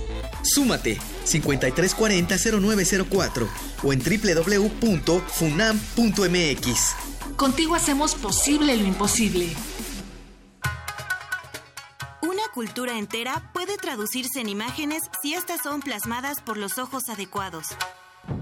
Cine Club Radio Cinema de Radio UNAM te invita a asistir a las proyecciones cinematográficas que formarán parte del ciclo Yasuhiro Ozu. Podremos ver y sin embargo hemos nacido. Cuentos de Tokio, La hierba errante, Buenos días y El sabor del sake. Todos los miércoles de agosto a las 18 horas en la sala Julián Carrillo de Radio UNAM, Adolfo Prieto 133, Colonia del Valle, cerca de Metrobús Amores. Consulta la programación en www.radio.unam.mx. La entrada es libre. ¿Para qué buscar el ruido cuando reina el silencio? Radio UNAM, experiencia sonora.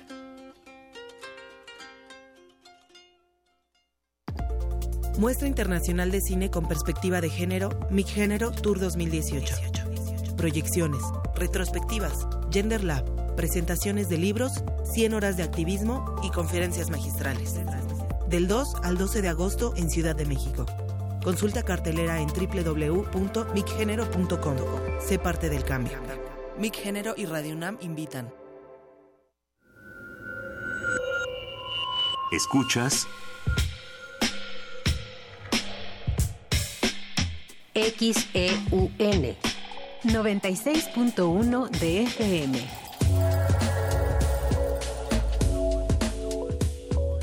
Transmitiendo desde Adolfo Prieto 133, Colonia del Valle, en la Ciudad de México.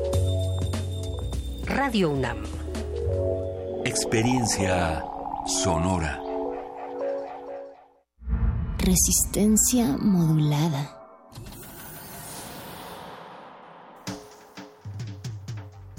La noche sobre las bocinas para que cristalice en tus oídos. Fractalizamos los sonidos para tender puentes imaginarios. Glaciares. Túneles infinitos para el fin del mundo. Soy su nieto. Nothing can stop me, abuela. One day I'll have to put it all alone at the beginning of the Glaciares. With a long piece of black leader. At least they'll see the black. Mr. Bombastic. What you want is a bombastic, fantastic, elastic lover. Shaggy. Mr. Loba Loba, my lover. Mr. Loba Loba. Mmm, girl. Mr. Loba Loba, my lover. Mr. Loba Y desde la tía juzgona hasta el intelectual que argumenta bajo un halo de tolerancia determinados juicios en contra de lo que le es diferente, los glaciares aterrizan este 9 de agosto, en esta noche lluviosa del 9 de agosto. Bienvenidos una vez más, yo soy Ricardo Pineda. Yo soy Mauricio Orduña, muy buenas noches, bienvenidos a Glaciares, un espacio eh, ¿qué? grasoso, cochino, abierto, abierto. crítico, abierto a todas las sonoridades, a todas las sororidades y a todas las horroridades que puedan haber todo a- por allá afuera. Sí, todo por un bien común que es que aquí a Ricardo le gusta la música, a mí también, a Lalo Luis también, a Andrés Ramírez también, a todos. Pero si usted es de los que tiene ese cliché de que, por ejemplo, en, en Coyoacán solo escuchan batucada o que en el centro solo escuchan el cilindro o que si uno va al péndulo y compra ahí solo le gusta el jazz, pues este programa es destinado a usted. Exactamente. Eh, un poco para moverle el tapete, quizás, si es posible. Un poco para, no para que la compre, sin, tal vez mejor para que se lo piense. ¿No? Todo está mal, es el tema de esta noche y está dedicado un poco a la gente que dice, bueno, yo sí, yo respeto a la diversidad sexual, pero que no se metan conmigo. Exacto. O a mí me gusta todo tipo de música, pero el reggaetón es para gente de bajo criterio. Y ahí, y ahí vienen cosas ya un poco graves, porque uno empieza a etiquetar y a discriminar quizás.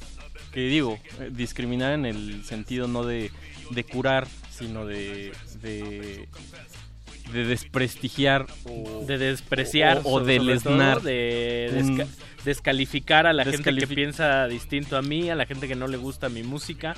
Y pues esta noche vamos a poner a prueba Exacto. con ejemplos sonoros de qué va esto. ¿Con qué vamos a arrancar la noche, querido Mau? Eh, vamos a abrir. Esta noche de tú estás mal. Esta noche la vamos a abrir con Napalm Death y Ana Gabriel.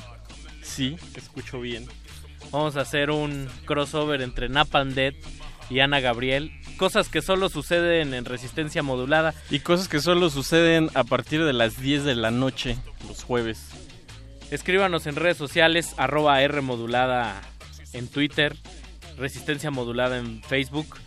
Dele el switch hacia abajo a su supremacía intelectual, a su arrogancia de gustos. Exacto. Y libérese, abra los oídos, abra Recuerde- su corazón. claro, recuerde que, que la música entra, digamos, por, por una de las cosas más primitivas que es el sentir, el tacto, digamos, o, o, pues sí, sentir. No hay que pensar antes de sentir, vámonos.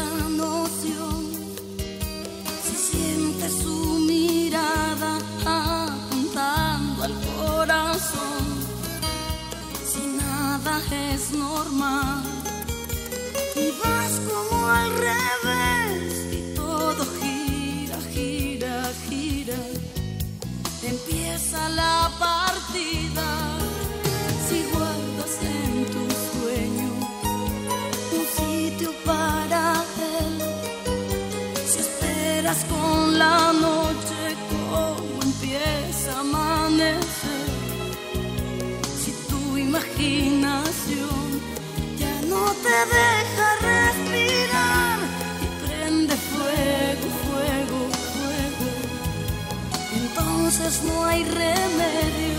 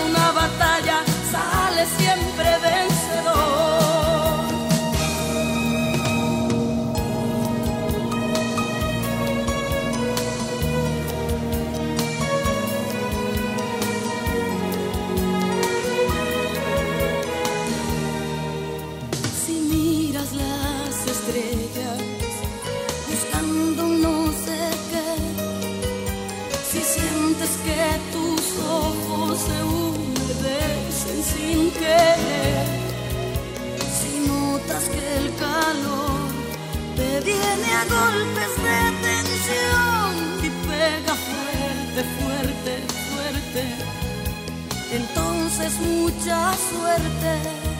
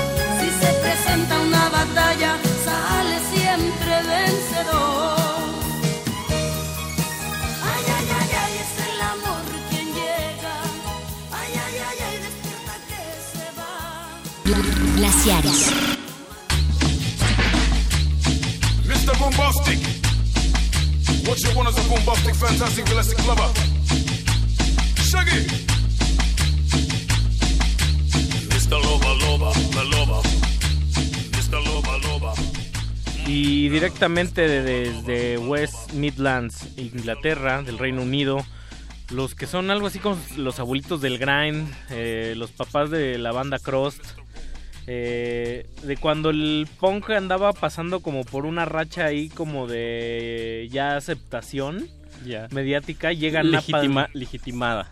le- llega Napalm Death y le pone le pone sazón a todo, ¿no? Le, Y- le pone velocidad. Velocidad, guturalidad y totalmente animal.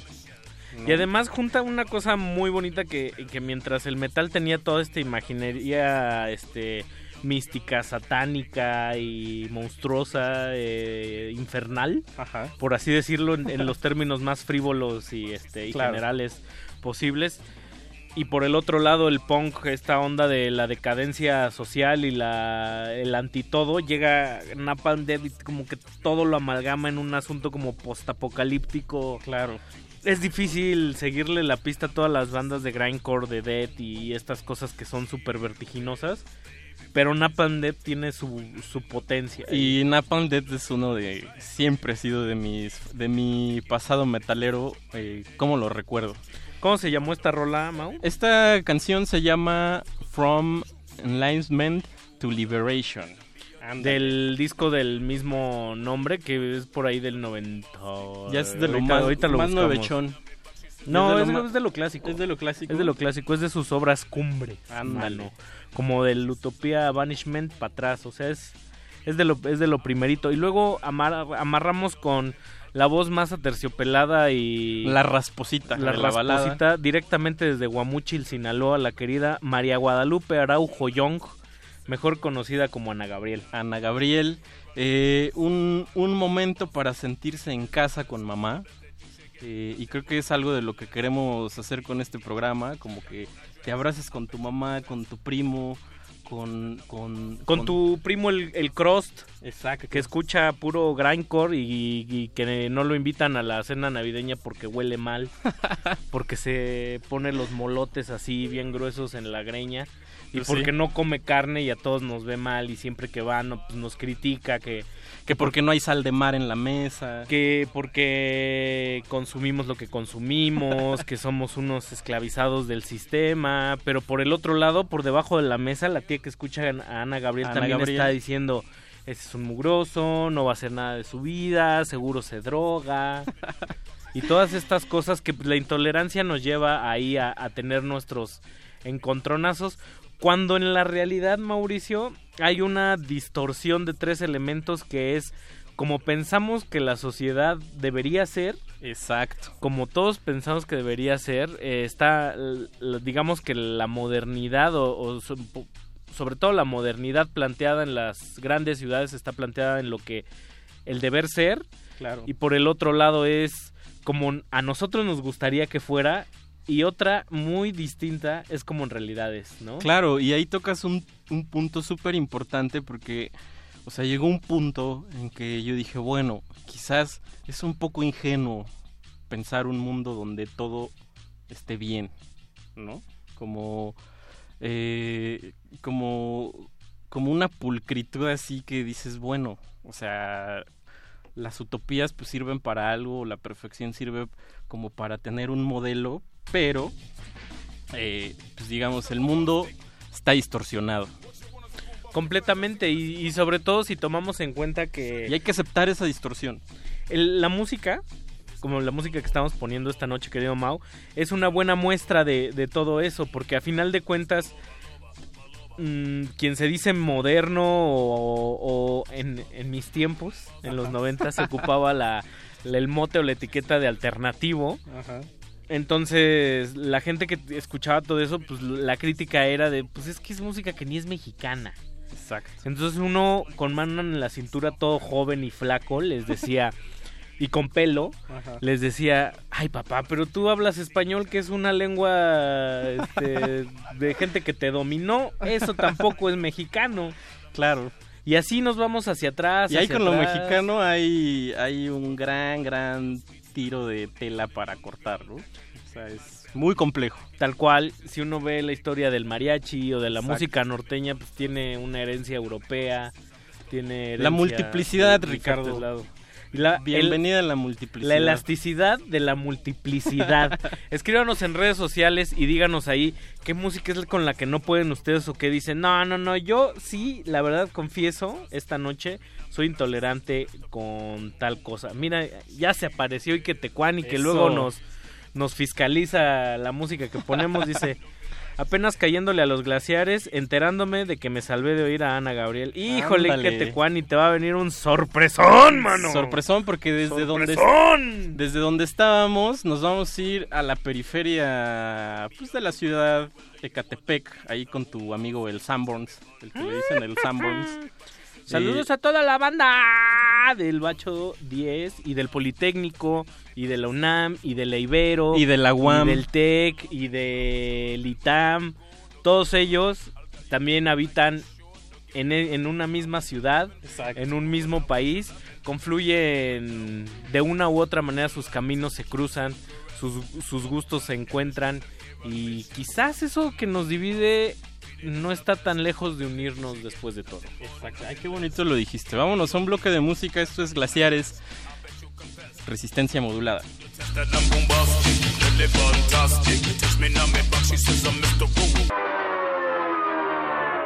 Mr. Google. que le gusta en la pared en lo oscuro. Pa' lo que le gusta en la pared en lo oscuro. Pa' lo que le gusta en la pared en lo oscuro. Pa' lo que le gusta en la pared en lo oscuro. Pa' lo que le gusta en la pared. Dale hasta abajo, si te caes yo te subo. Pero pegadito a la pared. Busy, pero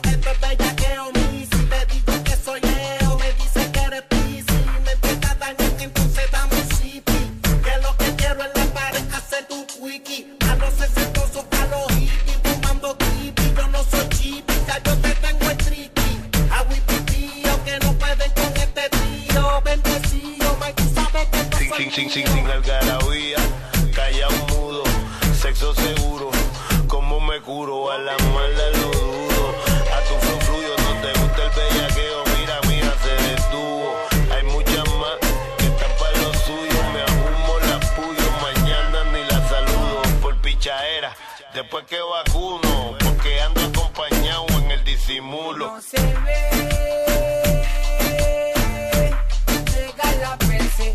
no se ve. Como tú y yo nos jugamos la ropa, como tú y yo nos besamos la boca. Llega la perse que no se ve. Pa' lo que le gusta en la pared, lo oscuro. Pa' lo que le gusta en la pared.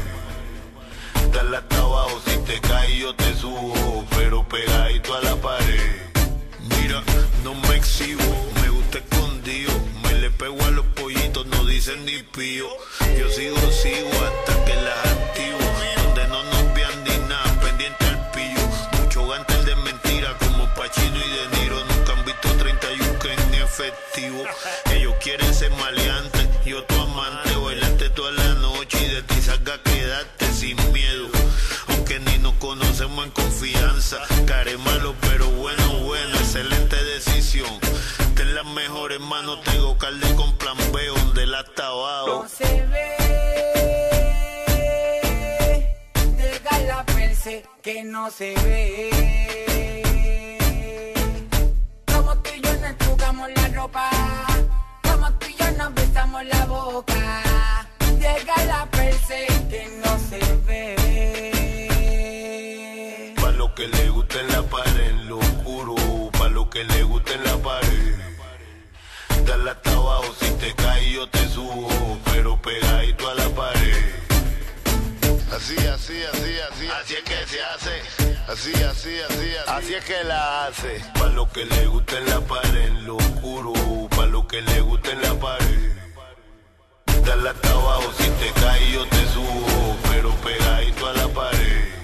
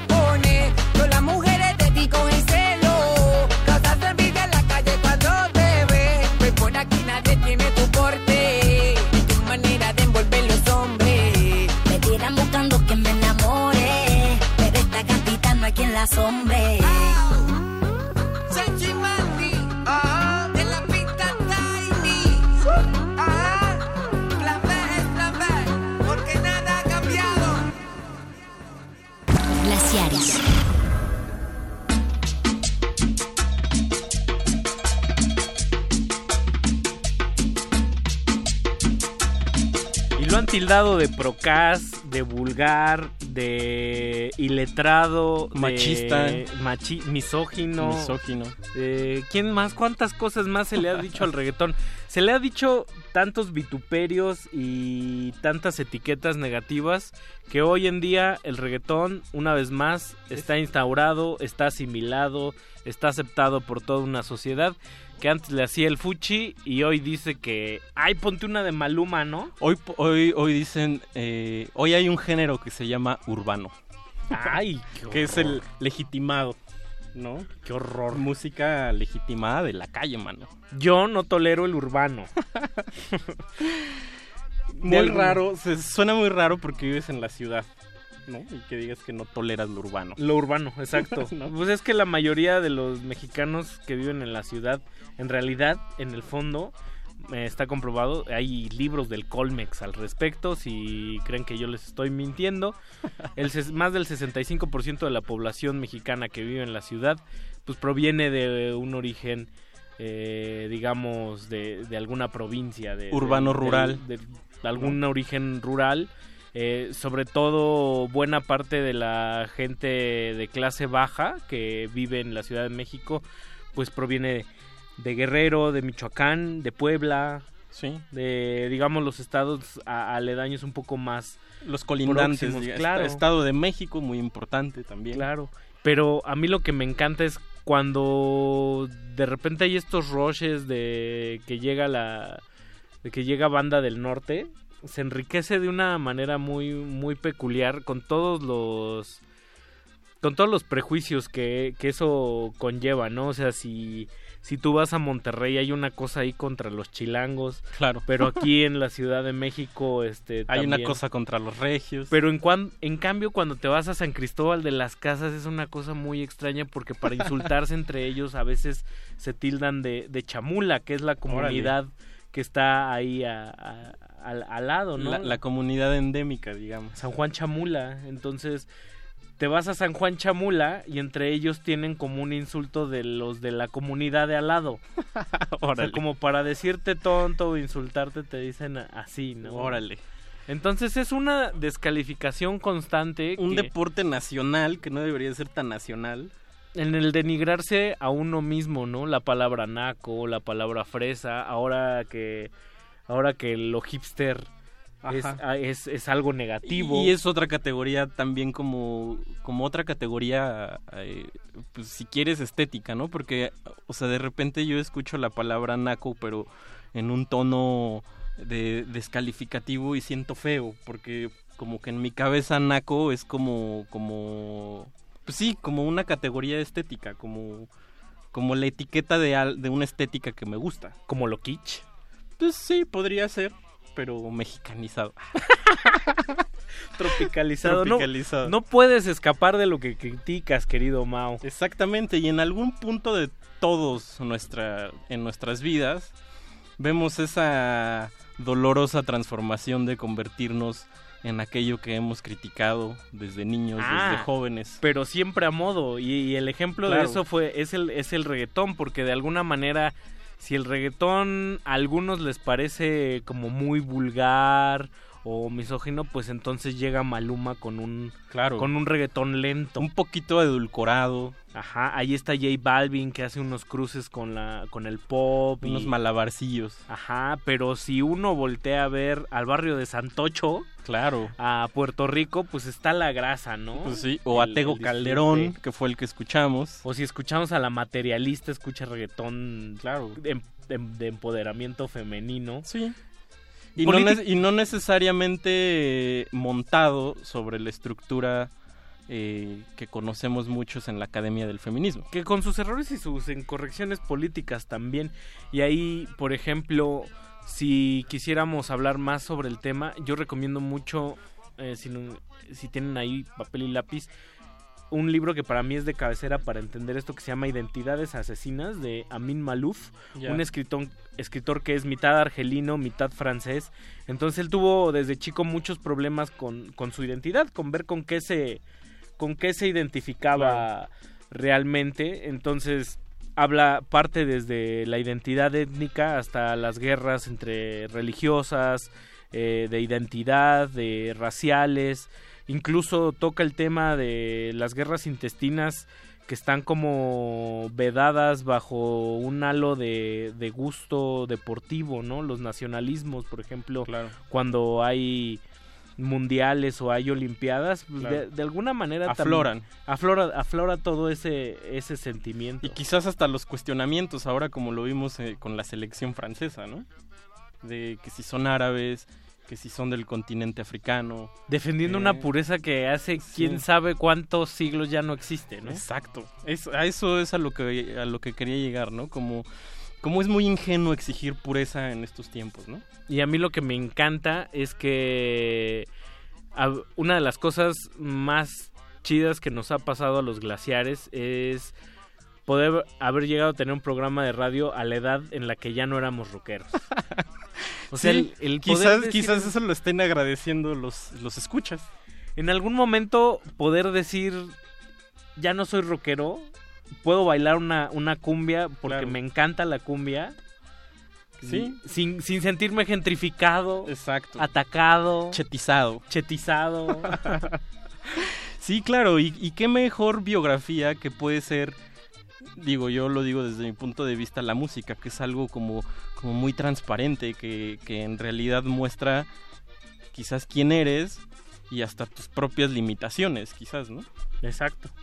Pues vamos a seguir escuchando música, vamos a escuchar... Me muero de ganas por poner otra cosa que no sea reggaetón ni rock. Pues vamos a poner algo así. ¿Qué vas a poner? Vamos a escuchar una canción de cuna de mis favoritas que se llama pues Lullaby. Ay, qué miedo, ya sé quién es. ¿Ya sabes Arroba quién R es? modulada Si, si están en una habitación muy iluminada, eh, apaguen la luz.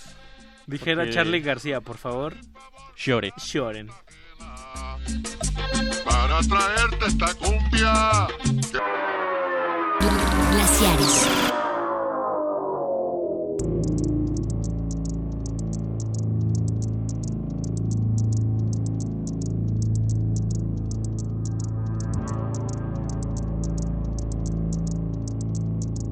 Why don't minstrels go from house to house, howling songs the way they used to?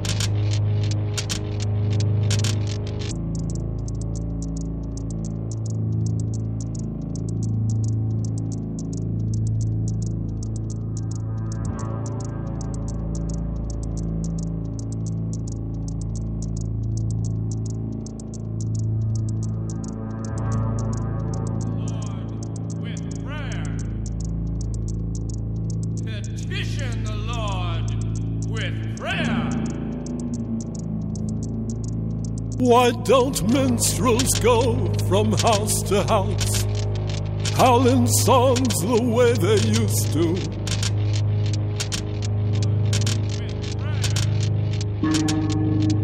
Petition the Lord with prayer. In vain I bind another foot. You cannot Petition the Lord with prayer. in vain, and now other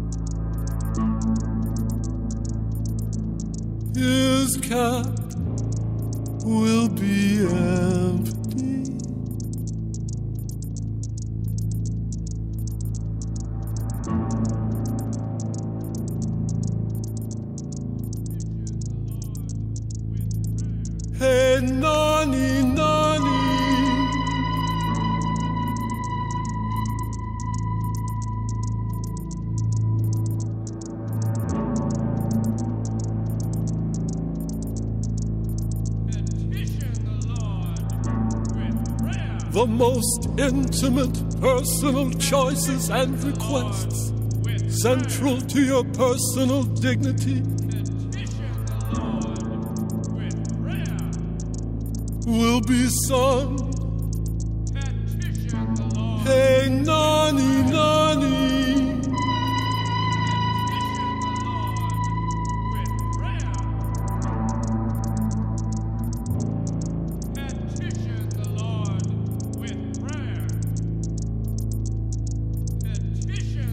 Why don't painters paint the cloudy spines, chiaroscuro, the way they used to?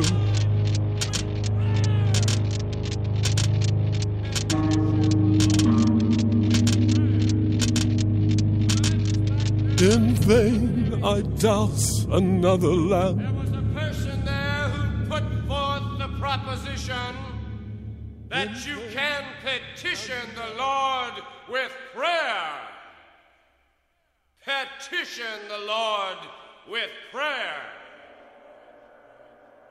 Petition the Lord with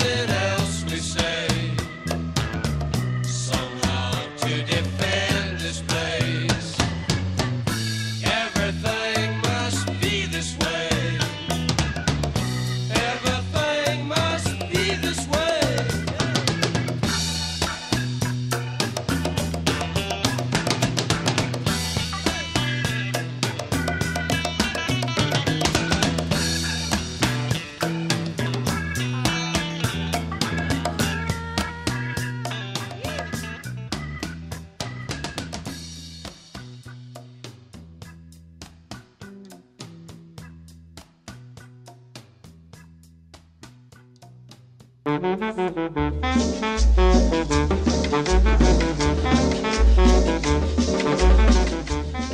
de 1969, el cuarto álbum de los Doors, en medio de pues, una vida tribulada y complicada derivada de su líder, maestro Jim Morrison, el maese, el rey lagarto, el incomprendido, el líder, el futurista. el iluminado. El iluminado. El que usa adjetivos uno tras otro como Adela Micha y no le gusta, y luego pero a la y- vez lo acepta. Y citando a nuestro querido Oscar Haddad, el cansador. El cansador, Jim unos Morrison. cansadores. Saludos a Oscar Haddad, saludos a Adela Micha si nos está escuchando. Adela, si me está escuchando, échame un fonazo. Pues el Soft Parade y esta canción y el disco fue el, digamos, la punta del iceberg con la que empezaron a caer.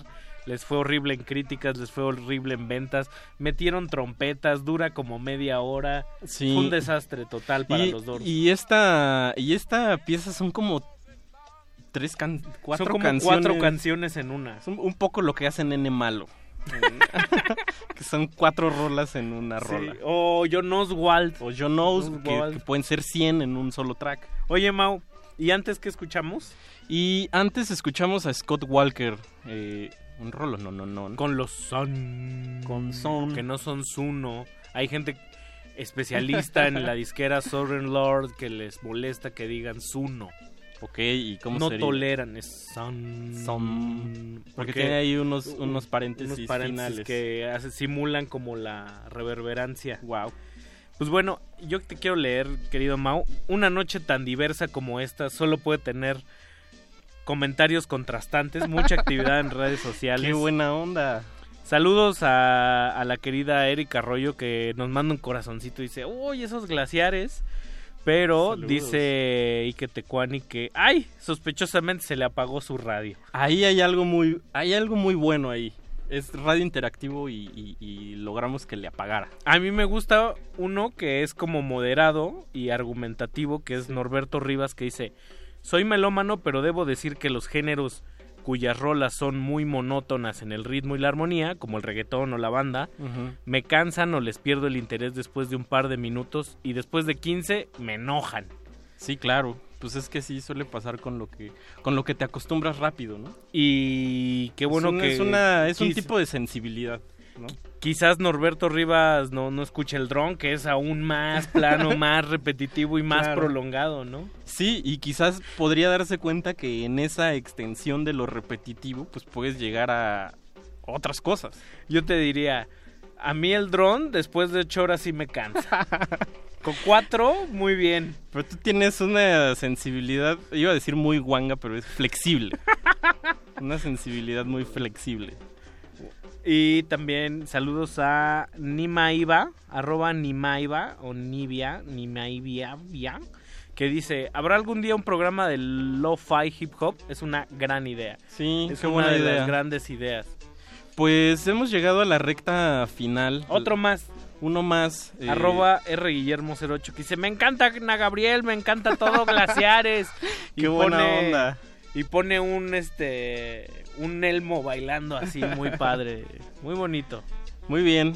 Nos Muy vamos bien. a, a despedir, querido Mao. Nos vamos a despedir con algo muy típico de los de las tocadas en el barrio, llámese sonidero, eh, que también son muy versátiles porque pues, te ponen desde rock nacional hasta eh, high energy, cumbia, guaracha, cumbia ecuatoriana, pero también ponen salsa.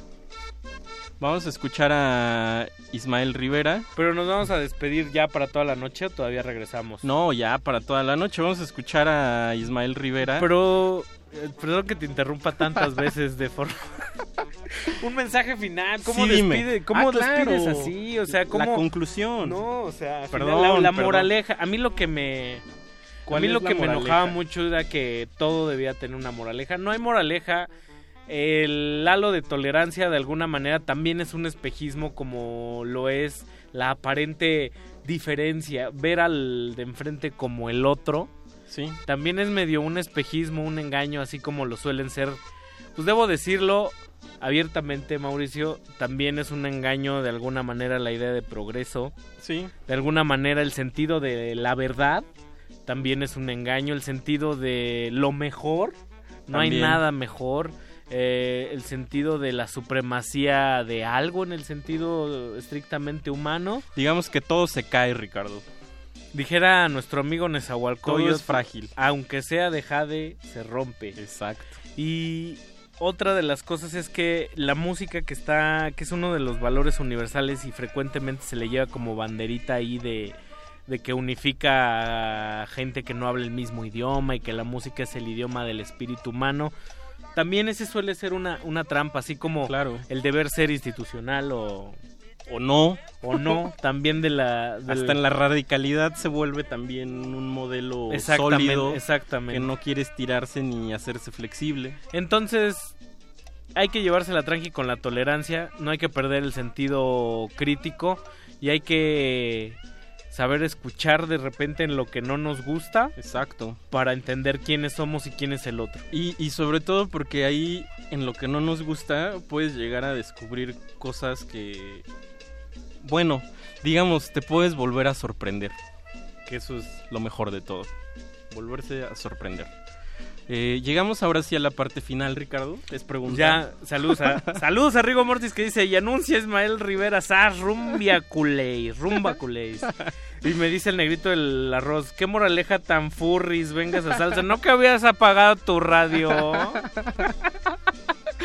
Ismael Mira, ya lo Rivera. ya, lo, ya lo volví a prender. Vámonos. Ismael ¿Y con quién más? Ismael Rivera. ¿y Ismael Rivera y vamos a escuchar un clásico sonidero que se llama La cumbia de los santos. Vámonos. ¡Este fue Glaciares! Andrés Ramírez en los controles, Betoques en la producción, Paquito de Pablo en la delantera. Vámonos. De derechos más, Dios más. Como frutas y verduras. Como frutas y Glaciares.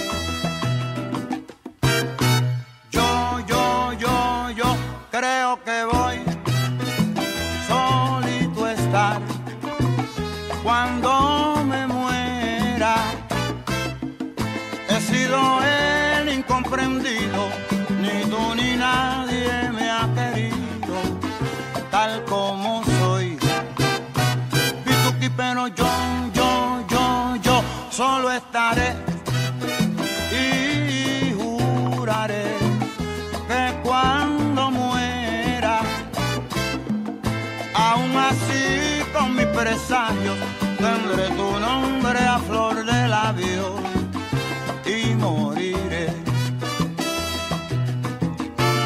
Miro una estrella y deja de brillar, toco una flor y se ha de marchitar. Negra suerte la que me tocó, que todo lo que quiero yo, por eso sé que solo voy. Yo no fui nada, nada, nada, soy ya sin ti.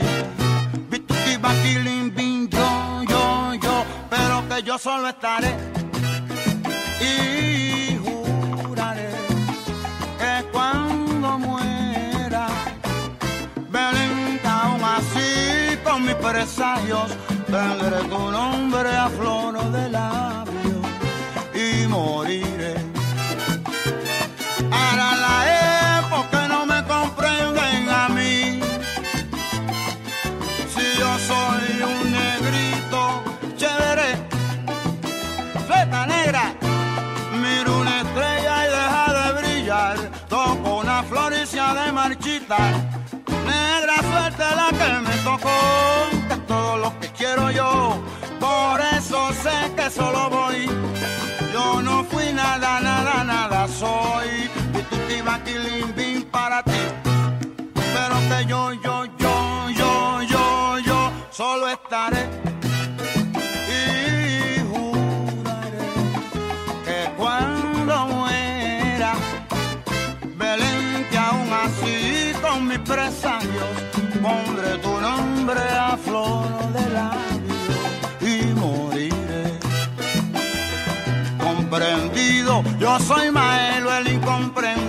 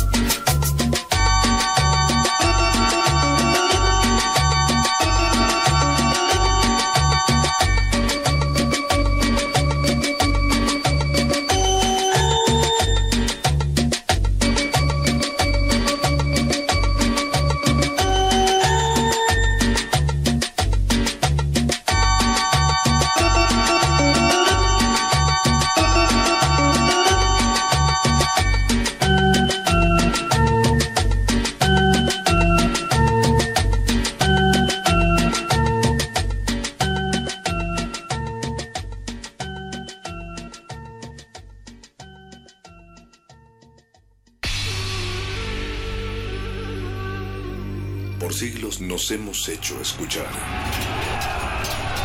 Nacimos como parte de esa inmensa mayoría.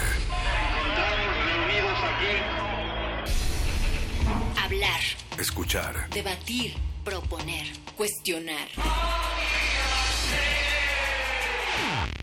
está en nuestra naturaleza. Seamos instrumentos de conciencia de nuestro pueblo. Usamos el sonido porque atraviesa obstáculos. Muros, fronteras. Nosotros somos la resistencia. Goya, Goya, Universidad. Resistencia modulada.